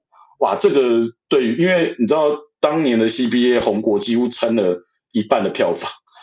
对，对你一直对撑了一半票房的球队，结果结果宣布解散了，那还怎么玩？所以红国宣布解散之后，马上玉龙就说：“既然这样，那我也不玩了。”我说：“他说红国你走了，我们玩不下去。”所以严凯泰毅然决然说：“那我也要退回甲组。”那一开始我们我说那个时候中华职篮的会长是那个红福的领队，他后来去当立法委员，叫陈振中。陈振中他就是说。嗯不要啦，我再沟通一下，在在那，而且特别是那个时候战神又好不容易找中广接嘛，帮助找中广接，就说我们会打，所以你来接。结果中广球队哎怎么接了？结果球队都跑光，其实有点三条线这样。对，然后所以就变成是这样子的状况，所以最后就说好，那真的就没有，因为你你玉龙如果真的也退了，后来玉龙玉龙本来一开始陈忠还说服说你玉龙打，我们知道还有四支还能撑。玉龙就说没有意义啊，你你你你这种状况你打下去你也不会好，所以玉龙就决定也退回家族，所以最后剩下三，其实剩下三支球队，宏福本来就有财务问题嘛，那中广我说他本来就是临时接，那现在幸福幸福也是其实本身那个时候已经状况不好，也都已经新闻有在报道有在裁一些球员，对，所以最后就正式宣告自然六年办不起来就解散。在两千年，我记得应该三四月的时候就结束了，就正式结束了自然的一个状况，这样子。对，所以整个脉络它的顺序大概会是这样，大概是这样。那后来是，呃，怎么会又成立起 SBL？那个是 SB 是不是？因为你就像你刚刚一开始讲嘛，CBA 其实算是民间单位自己成立的。那 SBL 我们都知道是它是篮协去主办的，所以那时候就是。篮协是看到说我们没有一个最高层级的篮球赛事，才去办了 SBL 是吗？呃，应该是这样讲说，呃，我觉得因因为有因为其实当初 CBA 有有除了那刚刚讲的那几个人之外，还有一个呃也是篮球出身的立委叫洪俊正，他有去推嘛。嗯、那同样的生活费，你在 S S B O，我们也知道，其实就是我们重要的龙哥，就是他当立那个时候当立委，他也有去推这件事。那篮协其实看到也是因为其实。呃呃，我当年经历那个甲组联赛那个时代啊，那个我我真的觉得是超级黑暗的，嗯、就是这怎么讲？他他就是他他的杯赛是很松散的杯赛。我记得一支就是他大概呃六七支还七八支球队，他打一个循环还是两个循环？你一年一支球队大概就打十几场比赛就 over 了，就结束。然后你甚至连中华队你要怎么选人都不知道，因为打比赛太少。对，那 这样的一个状况，其实真的就是很可怕。就是你当然看甲组联赛，对于我们这种就是所谓很爱看篮球的人，就是你你当然会觉得，哎、嗯，就是还是就是还是看球赛，而且重点是，还是很精彩的。对，还是很，而且重点是那个时候，我觉得真的刚刚好。他们不知道是衰还是还是就刚好，我我们就出现了那一批 台湾历史上最有天分的那一群球员嘛。陈信安每一场比赛扣篮，哇！田磊第一时间扣篮。我我那个时候你就会，你看甲组联赛，哦，我的妈呀！我居然看到这种 CBA 时代都不会看到的这种这种表现。对，那我觉得某种程度也确实，就像我刚刚讲，CBA 你要成立，一定是有好的球员会带动大家的兴趣嘛。那那一批黄金时代，他确实带动了很多人的兴趣，就是哎哇，原来我们有这样的人可以看，就是看比赛是很好看的。那又加上其实，呃，其实 SBL 当初我们知道，就是达兴跟裕隆退回甲组，他们其实认为直篮太烧钱了。但是 CBA 它其实，嗯、我们知道它成立的状况，它其实就是没有要你球团那么烧钱。所以你知道，你知道 CBA 三年才会后来有所谓的上限十二万月薪的这个这个东西跑出来嘛？他们就是说你，你说洋将吗？SBL，、哦、我是说本土球员。对对，本土球员那时候有。哦，我说 SBL，我说我说 SBL，所以所以我说后来 SBL 就是选择一种比较不烧钱的玩法。对，我刚刚口误，就是 SBO 就会选择一种比较不烧钱的玩法，所以玉龙跟达兴他就可以接受嘛，就是说，呃，OK 啊，就是我们继续玩有比赛的篮球没有问题，但是我目的不是要赚钱，我目的就是要培育篮球。对，那因为我们因为因为其实玉龙跟达兴，我觉得他们会有这种想法无可厚非，因为他们经历过 CBA 那个很可怕、很烧钱的状态。其实这我们等一下可以讨论一下，就是你知道球员的薪水啊，上去也就回不来。嗯、对啊，这是你知道吗？对，这一定，因为你因为我记得那时候 C 呃 CBA 最高薪就是阿龙跟王立斌的三十万嘛。你今天给到他三十万，你忽然说我不要，我给你十万。他有办法接受吗？对，他一定不能接受。他说：“你，我感觉还是蛮热闹的啊。但是问题是，你薪水会，球员薪水可能会一直涨，但是票房，因为我刚刚讲新鲜度跟各种状况的问题，有可能会一直降。那你成本一直增加，结果收入一直下降，那你最后就是，你如果真的要赚钱，你就不用谈了，对啊，你就是不会不会有赚钱的可能性。那我觉得他们这些球团想的就是说。”既然不会赚钱，那我们干嘛要搞职业？我他他们觉得台湾没有那个市场嘛，他们觉得那个年代的他们看到的东西是这样。所以，所以 Grand 啊，你觉得如果今天就算严凯泰还在的话，他也不会再加入直男咯？我觉得他的立场从退出 CBA 那一刻，我觉得他就蛮明显的啦。因为他就是觉得他，我觉得他看到他在，他一直坚定反反对职业化。对的，因为他、啊、我我就说他在 CBA 看到，他就说台湾就是没有那个市场可以撑起来让你赚钱。那你既然不赚钱，那你何为什么要职业化？我们要职业，因为你要开一家公司，就像我们刚刚讲，你开一家盈利的公司，你目的就要赚钱啊。那如果说你的整个状况好像是不会赚钱的话，那我为什么要走职业？他的想法。就是我觉得一直都是这样，对，这真的是我一直觉得说，这也是现在 Plus League 跟 T1 遇到的问题啊。到底究竟你成立一个职业联盟的目的性跟宗旨是在哪里？其实我之前节目也都一直有谈到，其实不要再说什么呃冠冕堂皇的话，说什么要培育有国家队的成员什么，不是，就是我们成立职业就是为了要赚钱。为了要赚钱，对，我我我自己想法是这样子啊，我我觉得不管是其实讲职棒也好啊，说职篮也好，职业运动在台湾本身要赚钱，真的不是一件很容易的事情啊。那那成立这种职业运动的地基在哪里呢？其实还是我觉得都是要找那种，就是要第一个是要大企业啊，他的他的这个资本非常雄厚，而且我觉得第二个是要他做的生意是那种对对消费者的。哦，像我觉得富邦就非常适合嘛，哦，他是做金控业啊，做做人寿啊，对，哦，他这种养殖业的球队预算，对来说就当成是广告费或行销费用这样把它花掉也没关系嘛，对啊，像像我觉得中华之棒可以走到现在啊，他可能他的他现在往都在往这方向去走了，你看他的球队像统一啊、中信啊，好，甚至富邦啊，好，都是甚至之前大家都在传中华电信，为什么大家觉得合理？就是因为他都是他不需要靠这球队来赚钱。好，当然是他球队每天赢球，能够在报纸上上个版面，他在报纸上买一个广告版面要多少钱？这整年算起来，他都是很划算的嘛。对啊，那那我觉得像 CBA 当年倒台也是也是因为是这样子吧。其实像红国，其实我发现最有本钱的反而是玉龙，因为他是卖车子给消费者，而且红国是建设公司啊。那幸福啊、鸿福，他们其实都是可能都是靠老板自己的热爱篮球在撑的。对，那其实这个都撑不久了。好，甚至你。你就算是你，你就算是老板在篮球，就算是上市公司，他也会受到这种董事会啊，或受到股东的压力嘛。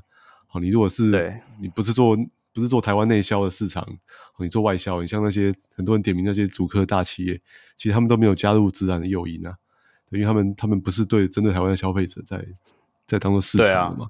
对啊，对，对啊，所以所以我觉得光靠老板热爱是没有办法走走长远的。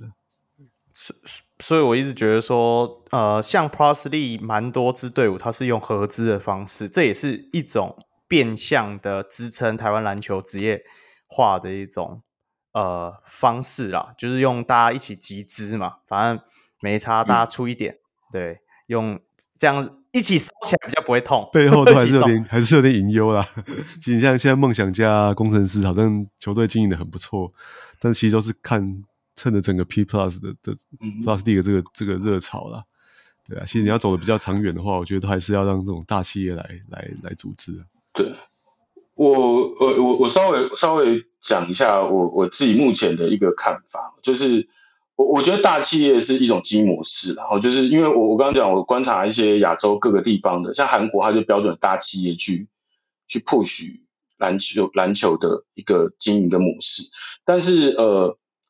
呃，就是职业球团能不能赚钱这件事情，我觉得不是绝对一定不会赚。至少我们听到 Plus League，他我第一年我听到是至少富邦好像跟工程师都有赚钱，我听到看到新闻的状况是这样。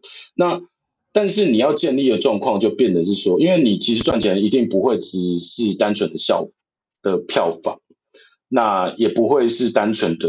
呃，就是好像呃，你还会有额外的一些赞助收入，或者是一就是那种就是球团的销售收入等等。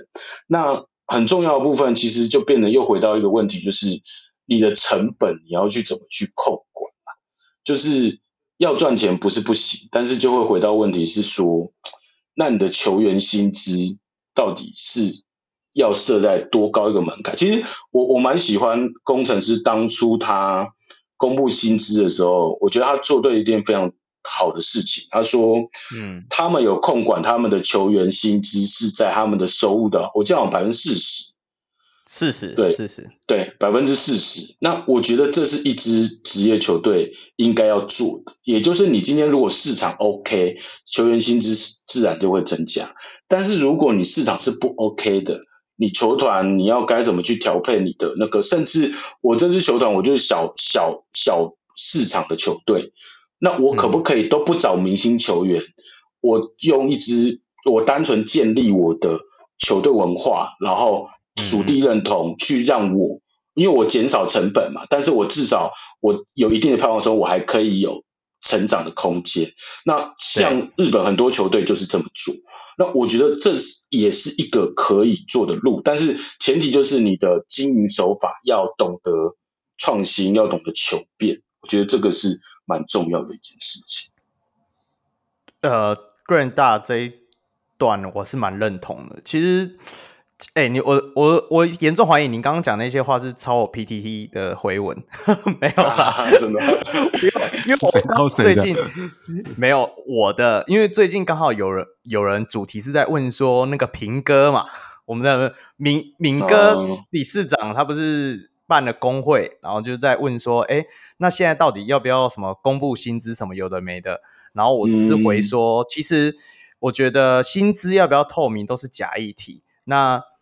重点就是说，为什么？嗯、我我应该是这样讲。我一直觉得说，工就像你刚刚讲的那样，工程师的公布薪资，撇除他公布了什么高过好他们的钱，然后让我们这些酸民酸以外，其实我觉得他做的最正确一点，就是在于他有说他的薪资是在他们占他们的营收的好像是百分之四十。那我一直觉得说，Plus League 其实如果、呃，他要要求球员公布薪资好了，那我就觉得说，反而球迷的话，或者是说我，我反而比较想要看到是他们的营收，你懂我意思吗？我我能够知道说这支球队的，对我我觉得我我宁愿看到说你这支球队的营收的状况是这样子，因为其实就绕回 CBA 的部分，因为 CBA 其实你很明显，就像你刚刚讲的，因为球员薪资过高，所以造成他们成本付出过高，然后再加上说他们营收。不对，所以就变成会倒台，这也是其中一个因素嘛。对啊，对，所以我一直觉得说，如果你真的想要永永续看我们这个联盟的话，照我来讲，如果能够了解每一个球团营收，反而是会比呃球员领多少钱重要很多。对啊，当然没错。对啊，所以我一直觉得说，工会其实大家一直讲说啊，工会成立了，是不是就要开始推动什么呃薪资透明？推动什么薪资上限？大家可以，我记得薪资上限，哎，NBA 人家薪资上限是球团提提的，为什么薪资上限一设立，那个球员就领不到那么多薪水？就像你刚刚讲的 SBL 设立一个呃月薪十二万门槛，那 谁要打啊？对不对？对，对啊，你的环境就就会变得很奇怪了。然后我我再补充一点，就是。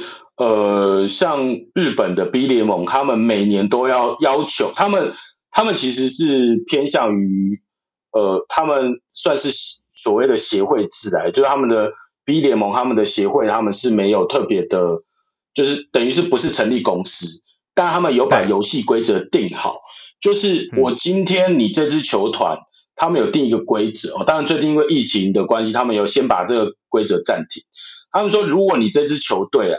连续三年亏损，嗯，那你就退出，你就必须要退出我的联盟，因为代表你是一个经，哦，对，你是经营的问题有问题。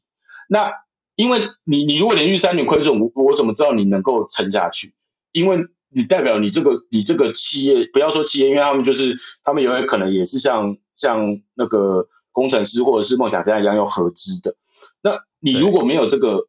方法，那你怎么撑下去？那你要怎么样去弄你的营收？是我我我其实之前有研究过 B 联盟的一些财报哦，之后有机会可以再细谈。但我大概提一下，有些球团他们的收入绝大多数不来自于票房，但他们可以做一些很神奇的营收。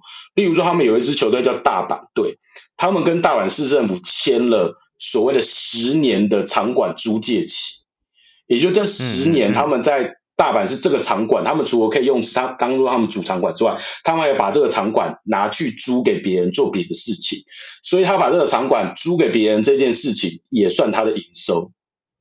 哦，对，这这一托管的概念呢？对对对，就是说我我我赚钱有很多方法嘛，我可以找赞助，我可以不是只有票房，我还有其他的模式，甚至我把球员拿去上。演艺圈，然后在演艺圈接投放费，可不可以？可以啊，你也可以这么做，或者把球员卖掉嘞。对，呃，就可以，也是可以。就比如说，如果前你要成立一个偶像团体，哎，那个大阪的那一支球队，他真的有经纪公司哦，因为他们有额外的成立娱乐事业，但他是没有我刚刚讲那么夸张，但是他确实可以把娱乐事业跟啦啦队什么做一些结合，拿到额外的收入，这是可以的。所以我我觉得。台湾的有一些职业运动可能还会变得很狭隘，就是说哦，我就是只着重在票房，票房，但是其实、嗯、对，其实收入不见得只有这个地方，因为面向很广，啊、只是你要发挥你的经营想法，而不是说哦，反正我什么都不做，我就是把球员找好，然后打好球，就这样。那如果是这样，那你就就像我讲，那你就不要成立职业，因为你不，因为你你成立一家公司，你就是要想办法赚钱，你就想办法，而不是说我只要做到我该做的，那这样子。你就协会制就好了，因为你就是反正你就是照规则你就打，反正每年亏三千万我没差嘛。我原本的想法就是要提振蓝运，所以这这是两个完全不同的思维。所以 Grant 大你自己觉得说，像 Plusly 的公司制跟 T One 的协会制这种，哪一种会有可能比较适合台湾？我说就以制度面上来说啦。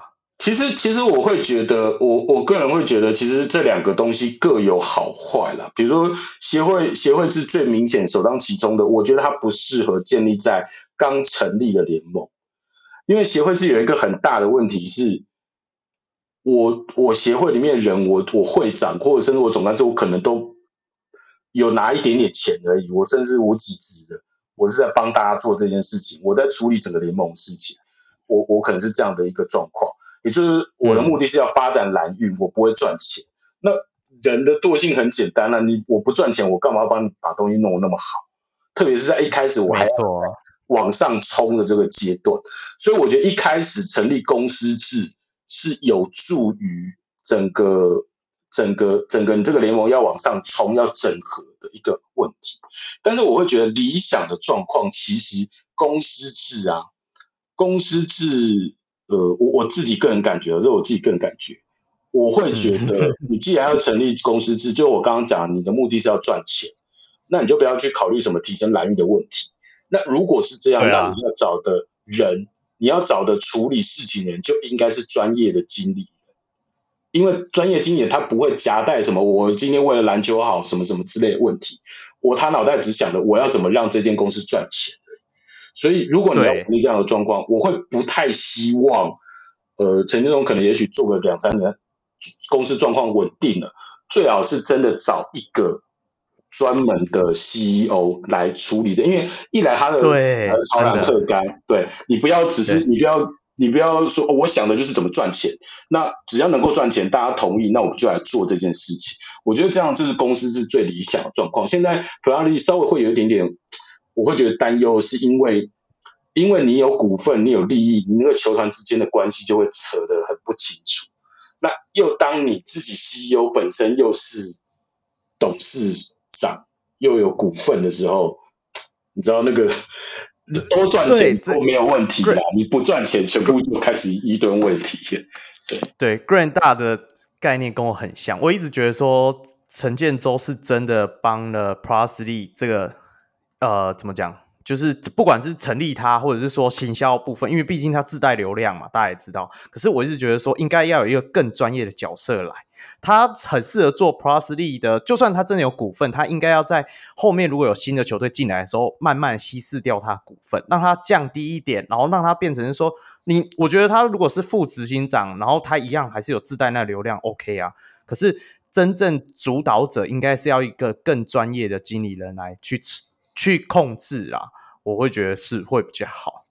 不过，毕竟我们才第二年还没打完啊，说不定后面真的会慢慢演变成你讲的那样，也有可能。而且，我觉得还是会有经过一个大风波，就是合并问题啦，对不对？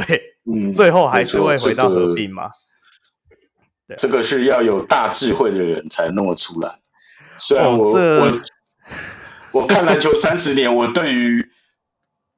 台湾篮球的一些的东西，有时候会不自觉悲观呐、啊，但是我还是 还是抱持着希望这样子，是没错啦，对啊，大家大家可能都会有一点点这样的感觉。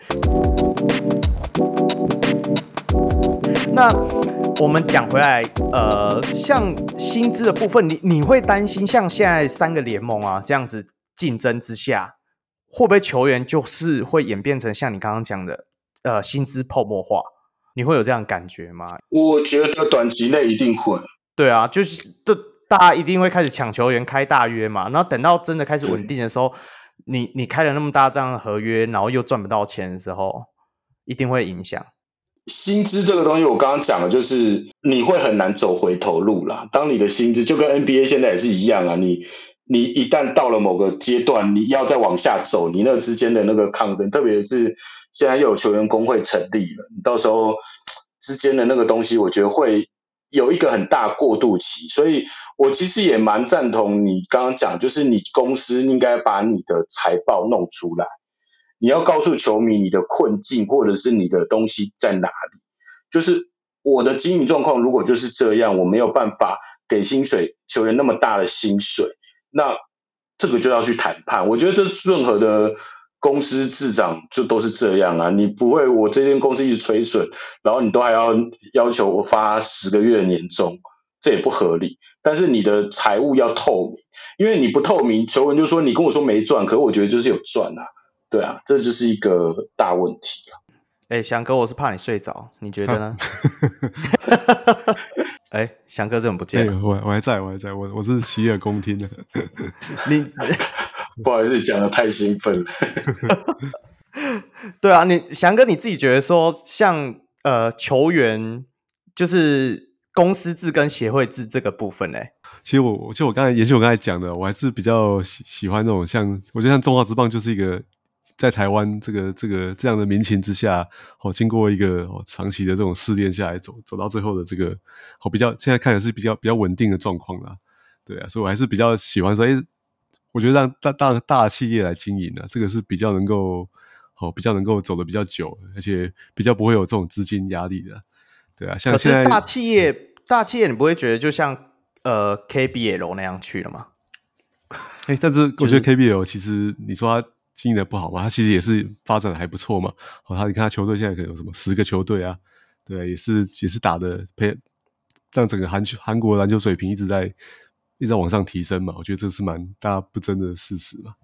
那哎，Grant 大，我想问一下，说像 KBL 他们这样大企业的话，他们的属地主义会做的很扎实吗？呃，其实蛮差的，我是讲实在话。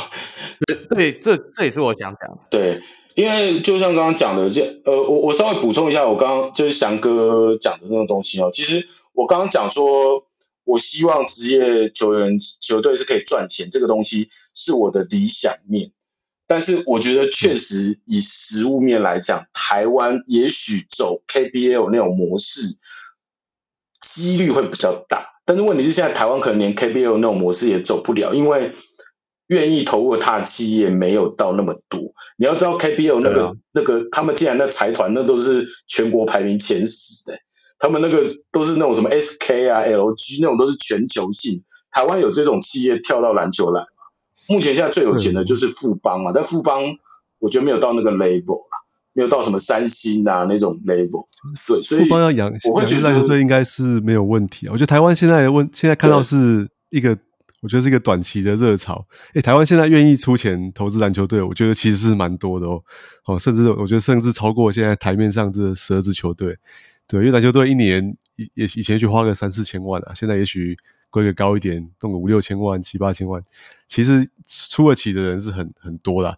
那但是问题就是台湾要能够一直真的可以维持这个热潮嘛？你像 CBA 这样，经过了三年、四年、五年，哦，可能因为对战组的不精彩啊，哦，或者是其他其他因素，好，慢慢的它这个就热潮往下降，流量下降，它这个行销出来效果也会跟着下降嘛。对啊，就整个球队的价值就没办法维持在现在这个，现在我觉得算是一个一个高档了，所以球队有愿意哦投资很多很高的薪资在球员身上嘛。对啊，但是一一旦这个走下坡，也许好看篮球的人没有这么多了，或者是有一些负面新闻传出来啊等等，对，我觉得这个这样 这样走下去的话，可能那些都会在。对啊，没有没有真的没有哦足够富邦，我觉得是绝对没问题啊，他就是。他自己是可能全台湾前前十大、前二十大的的企业了嘛？他只要你看他直棒搞成这样，他还是 不会不会缩手的嘛？哎、欸，今天赢了，今天赢了，不要再讲。对啊，今天终于赢了。那个，我我要讲一下，其实这我就不同意翔哥的点，是在于说我我觉得台湾反而要换向思考，我觉得我们反而要做更扎实的属地主义型的球队，比较好存活。因为就像你说的啊，因为我们的篮球迷说多不多，说少不少，就是大概那一群人。那你为什么要？你要怎么一直维持住那一群人的热度？我觉得用属地主义去呃加深他们的进场的意愿，反而是比较有利的。利基点，我的想法是这样。那相对的，我一直觉得说，不过我觉得企业跟那个属地应该也是没有没有，冲突，因为因为你大企业说认真的，我并不觉得大企业会很认真在经营属地主义。因为我就以 Plus League 目前来看，好了，你说富邦有很属地主义吗？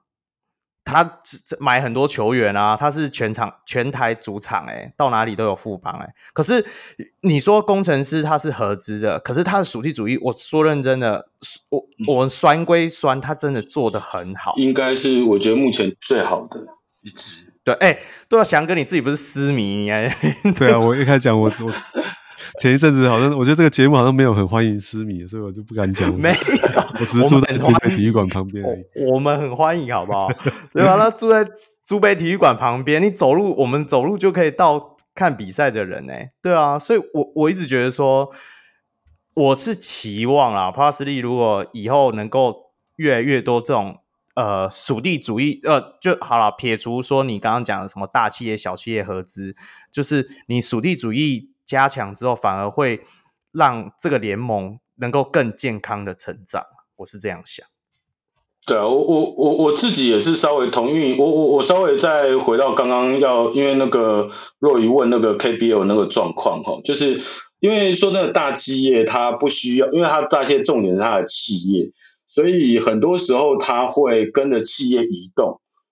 比如说我今天、嗯、呃某一支，我我举这个之前有有有一支叫 KT 那个超音速，就是我忘了它的中文名称就是，反正它的企业是 KT。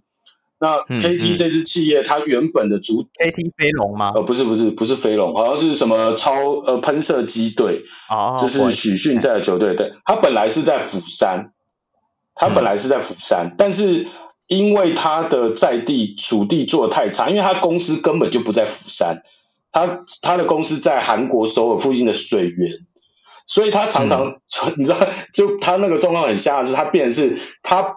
跑到釜山的主场比完赛之后，他球员在坐车回水源。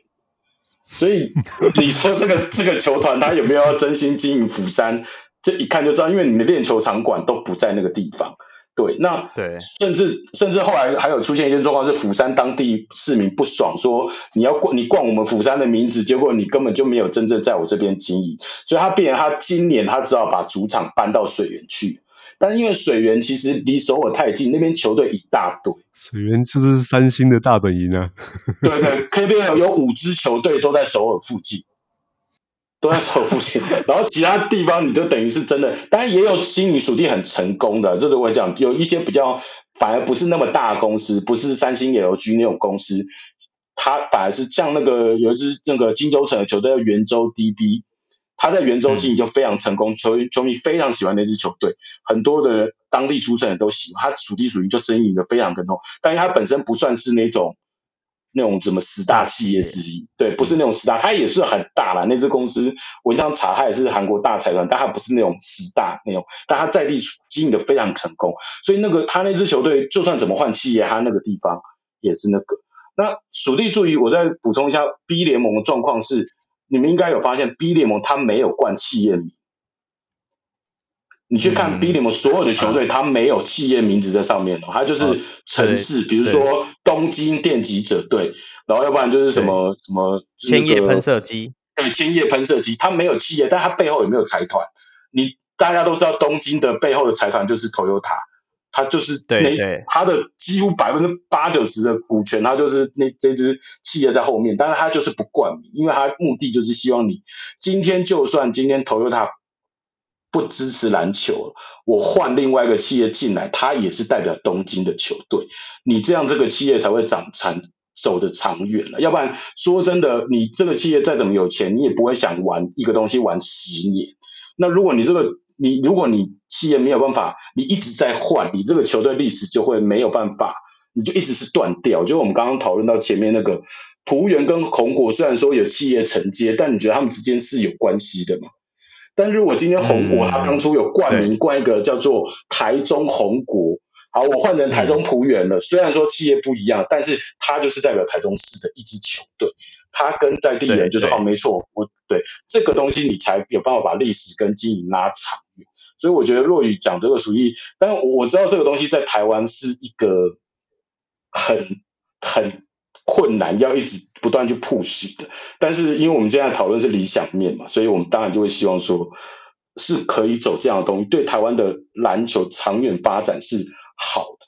要不然说真的，你从 CBA 时代到现在，你看那个财团一直在换。因为老实说，我觉得篮球，篮球就职业运动有一个很重要的地方，就是你的文化要建立。但是，如果你的历史脉络是一直断掉的，你看现在一堆人都不知道 CBA 当初是怎么样，你的历史脉络一直断掉，一直断掉，你的那个文化就建立不起来。我我不会对于红国跟璞园有什么认同感，但是如果你今天呃把璞园跟红国当初是连接在一起的，哇，你如果搞一个。当初回忆的什么那些的那个 party 的那个东西，你当初对你那些球迷会不会回来？老一辈的球迷，KBL KBL 也有一些球队也有，我就哇，他把当年那个我最爱的那个球星拿出来当行销主轴，有一些老球迷就回流，所以这个东西就是文化的感情，但你没有历史脉络就没有这个文化，我就会觉得蛮可惜的。哎、欸，你这样一讲，我突然想到说，难怪。那个陈信安那时候死命活脱要去找龙哥回来指教。原来他的、哦、他的布局那么深啊，只是不讲。那是服务员，那是服务员，不是领航员。好，是吗？好吧。好啦，那那最后啦，我我来问一个假设题好了。那如果 Grant，如果你今天是篮协的会长的话，你觉得你会为台湾的篮球先推动什么样的制度啊？你自己觉得？我我其实我自己认为篮协哦。篮协东西我们可以分两个层面啦，就是一个是呃，就是国家队的培训，那另外是国内环球蓝区的提升嘛。其实我还蛮讨厌，就是有些人觉得说啊，什么东西都要算篮铁篮篮协头上，因为老实说，我觉得职业篮球的成立真的跟篮协不能说它完全无关，啊、但是但是它不会是要主要负责的一个。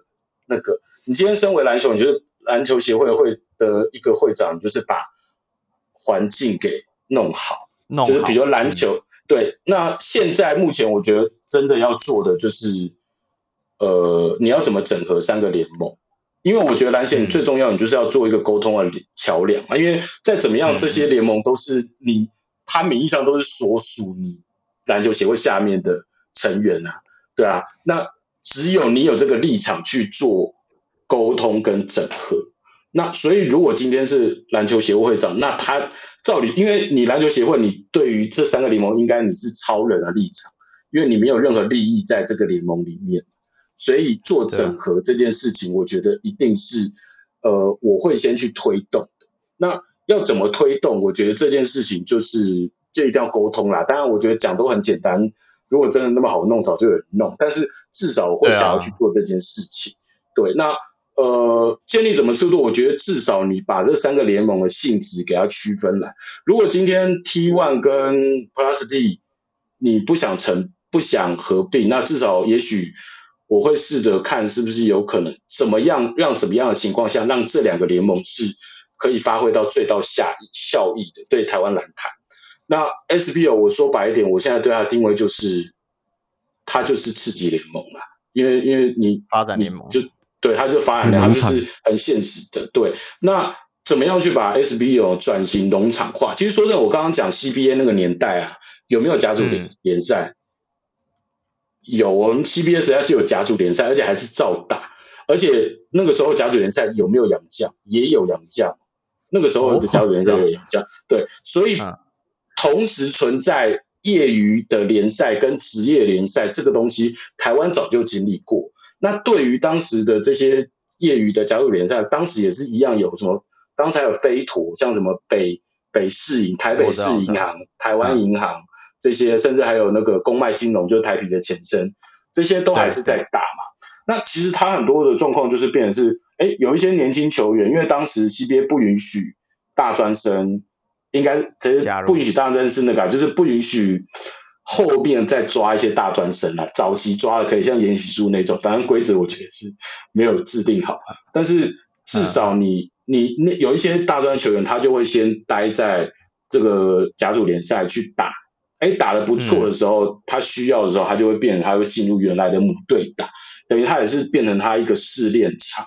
那我觉得没有办法做到直。当季的直上直下，就算没有办法做到当季的直上直下，但是至少也可以，就是我球呃，我职业球团可以跟某些业余，我们不要说业余了，就是办职业联盟做嗯合作。嗯嗯嗯、对，像其实当年玉龙就是把陈信安跟邱启义，他其实都算是玉龙球员哦，但他让他们去台银打，对啊，还帮台银打了个冠军，对，所以就是 对那个时候，当然那个算是。不，因为那个都还没有算是 SBL 时期，所以那个时候冠军当然也不是，也不会是第一个冠军嘛，所以最近才是第一个嘛。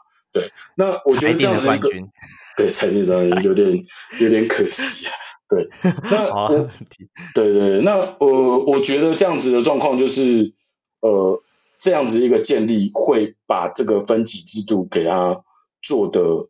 比较明确，我会先做这件事。但另外一个，我就是稍微再碎念一下，因为我最近在 PDD 有那个有那个发文讲那个 U 十六的那个事情啊。我觉得这个东西才真的是篮协要做，嗯、就你怎么去培训青年球员，青年球员这个培训这绝对是篮协应该要做。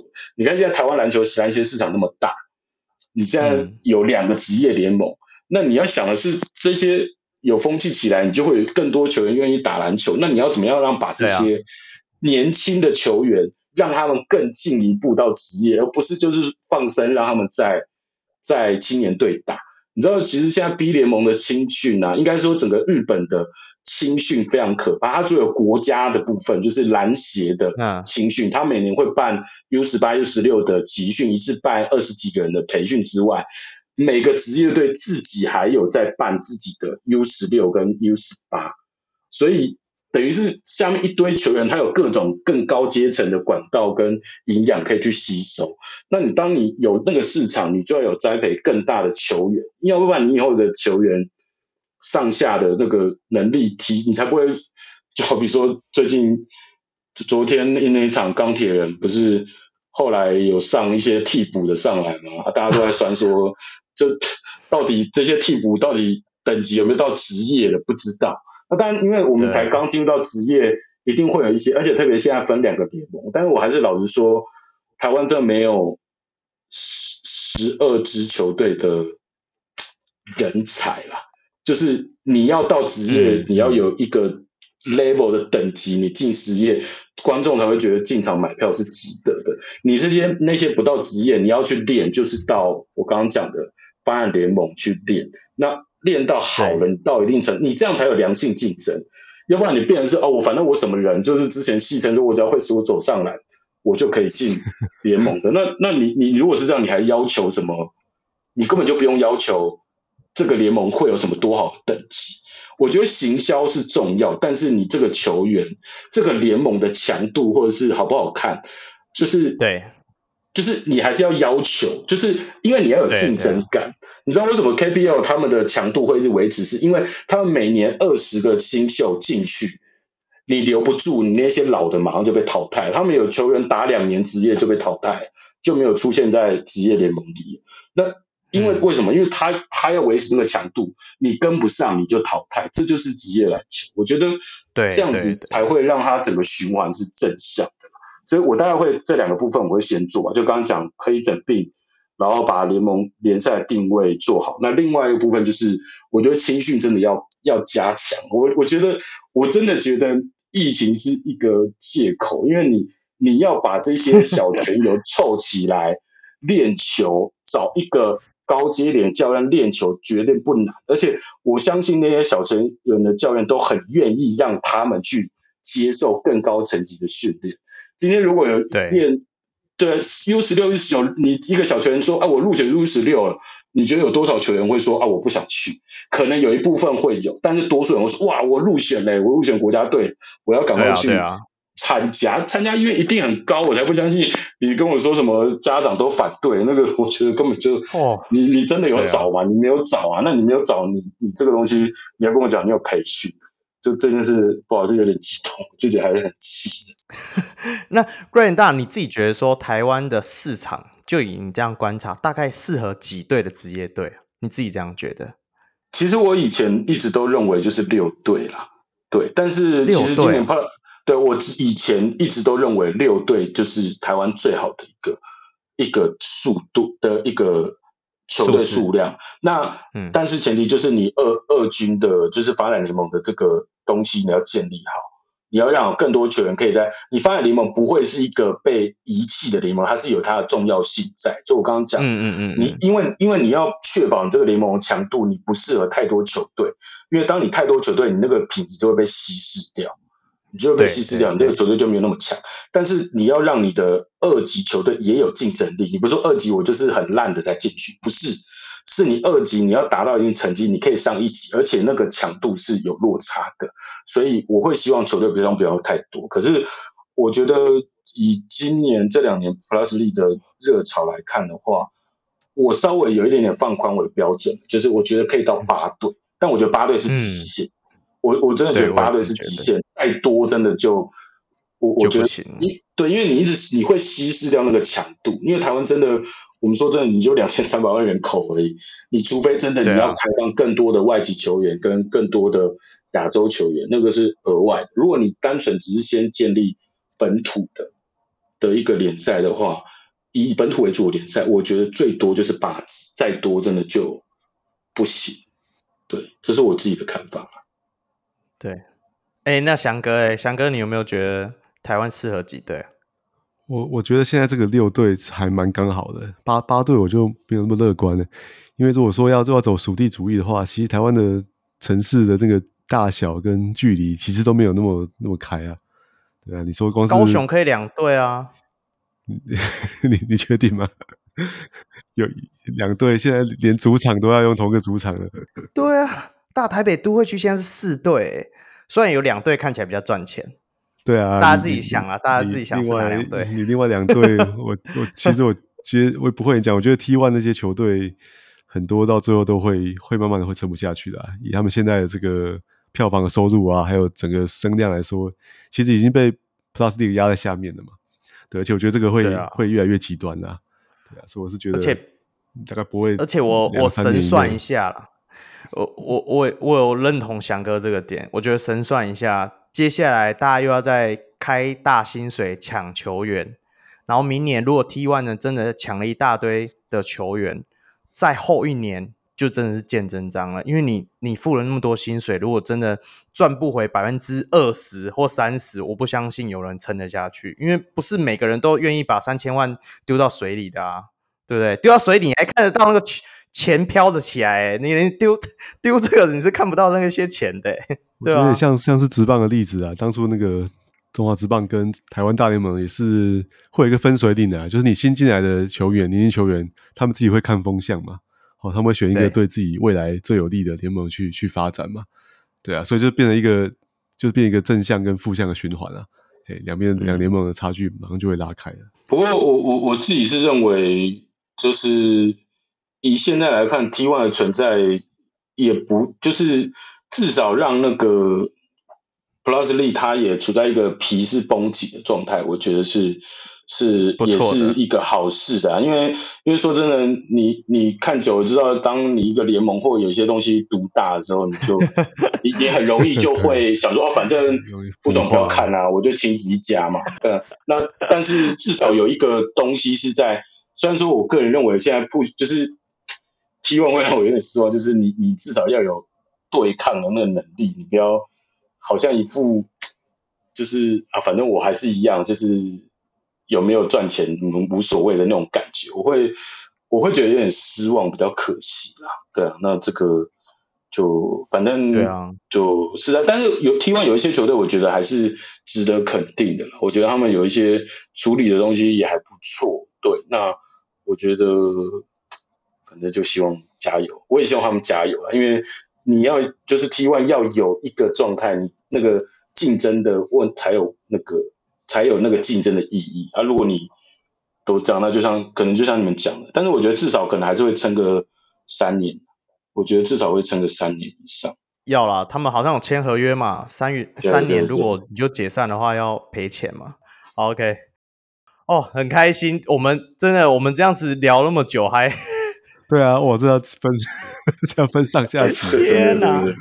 不好意思，不好意思，有点不会不会不会。哦，不过很开心的，真的。今天的内容真的非常丰富啊，真的也很感谢 Grant 大。反而是我比较不好意思，我是跟你讲说，大概录个一个小时多，结果就是大。原来我自己也是聊开了，因为难欲欲罢不能啊！你真的有这个机会，热爱篮球的人，谢谢你们给我这个机会，欲罢不能，可以抒发一些我内心的。怨气或想法，而且不是说好只聊 CBA 的吗？怎么 聊到 SBL 跟 跟 Plastic？这样，所以接下来我们后面还会有很多合作啦，就希望说下次对有机会的话，你可以再邀请你上节目，跟我们大家聊聊。没问题，没问题。节目也到了尾声，那最后不免俗宣传一下，欢迎各位小人物可以到小人物上篮或粉丝团与我们留言互动，那也可以到 Kang 的 IG。啊！一起留言私讯，一起讨论篮球。然后我是住中立非理性的乡民小如 Roy。好，我是住竹北体育馆附近，不敢说自己支持工程师的工程师的小人物翔哥。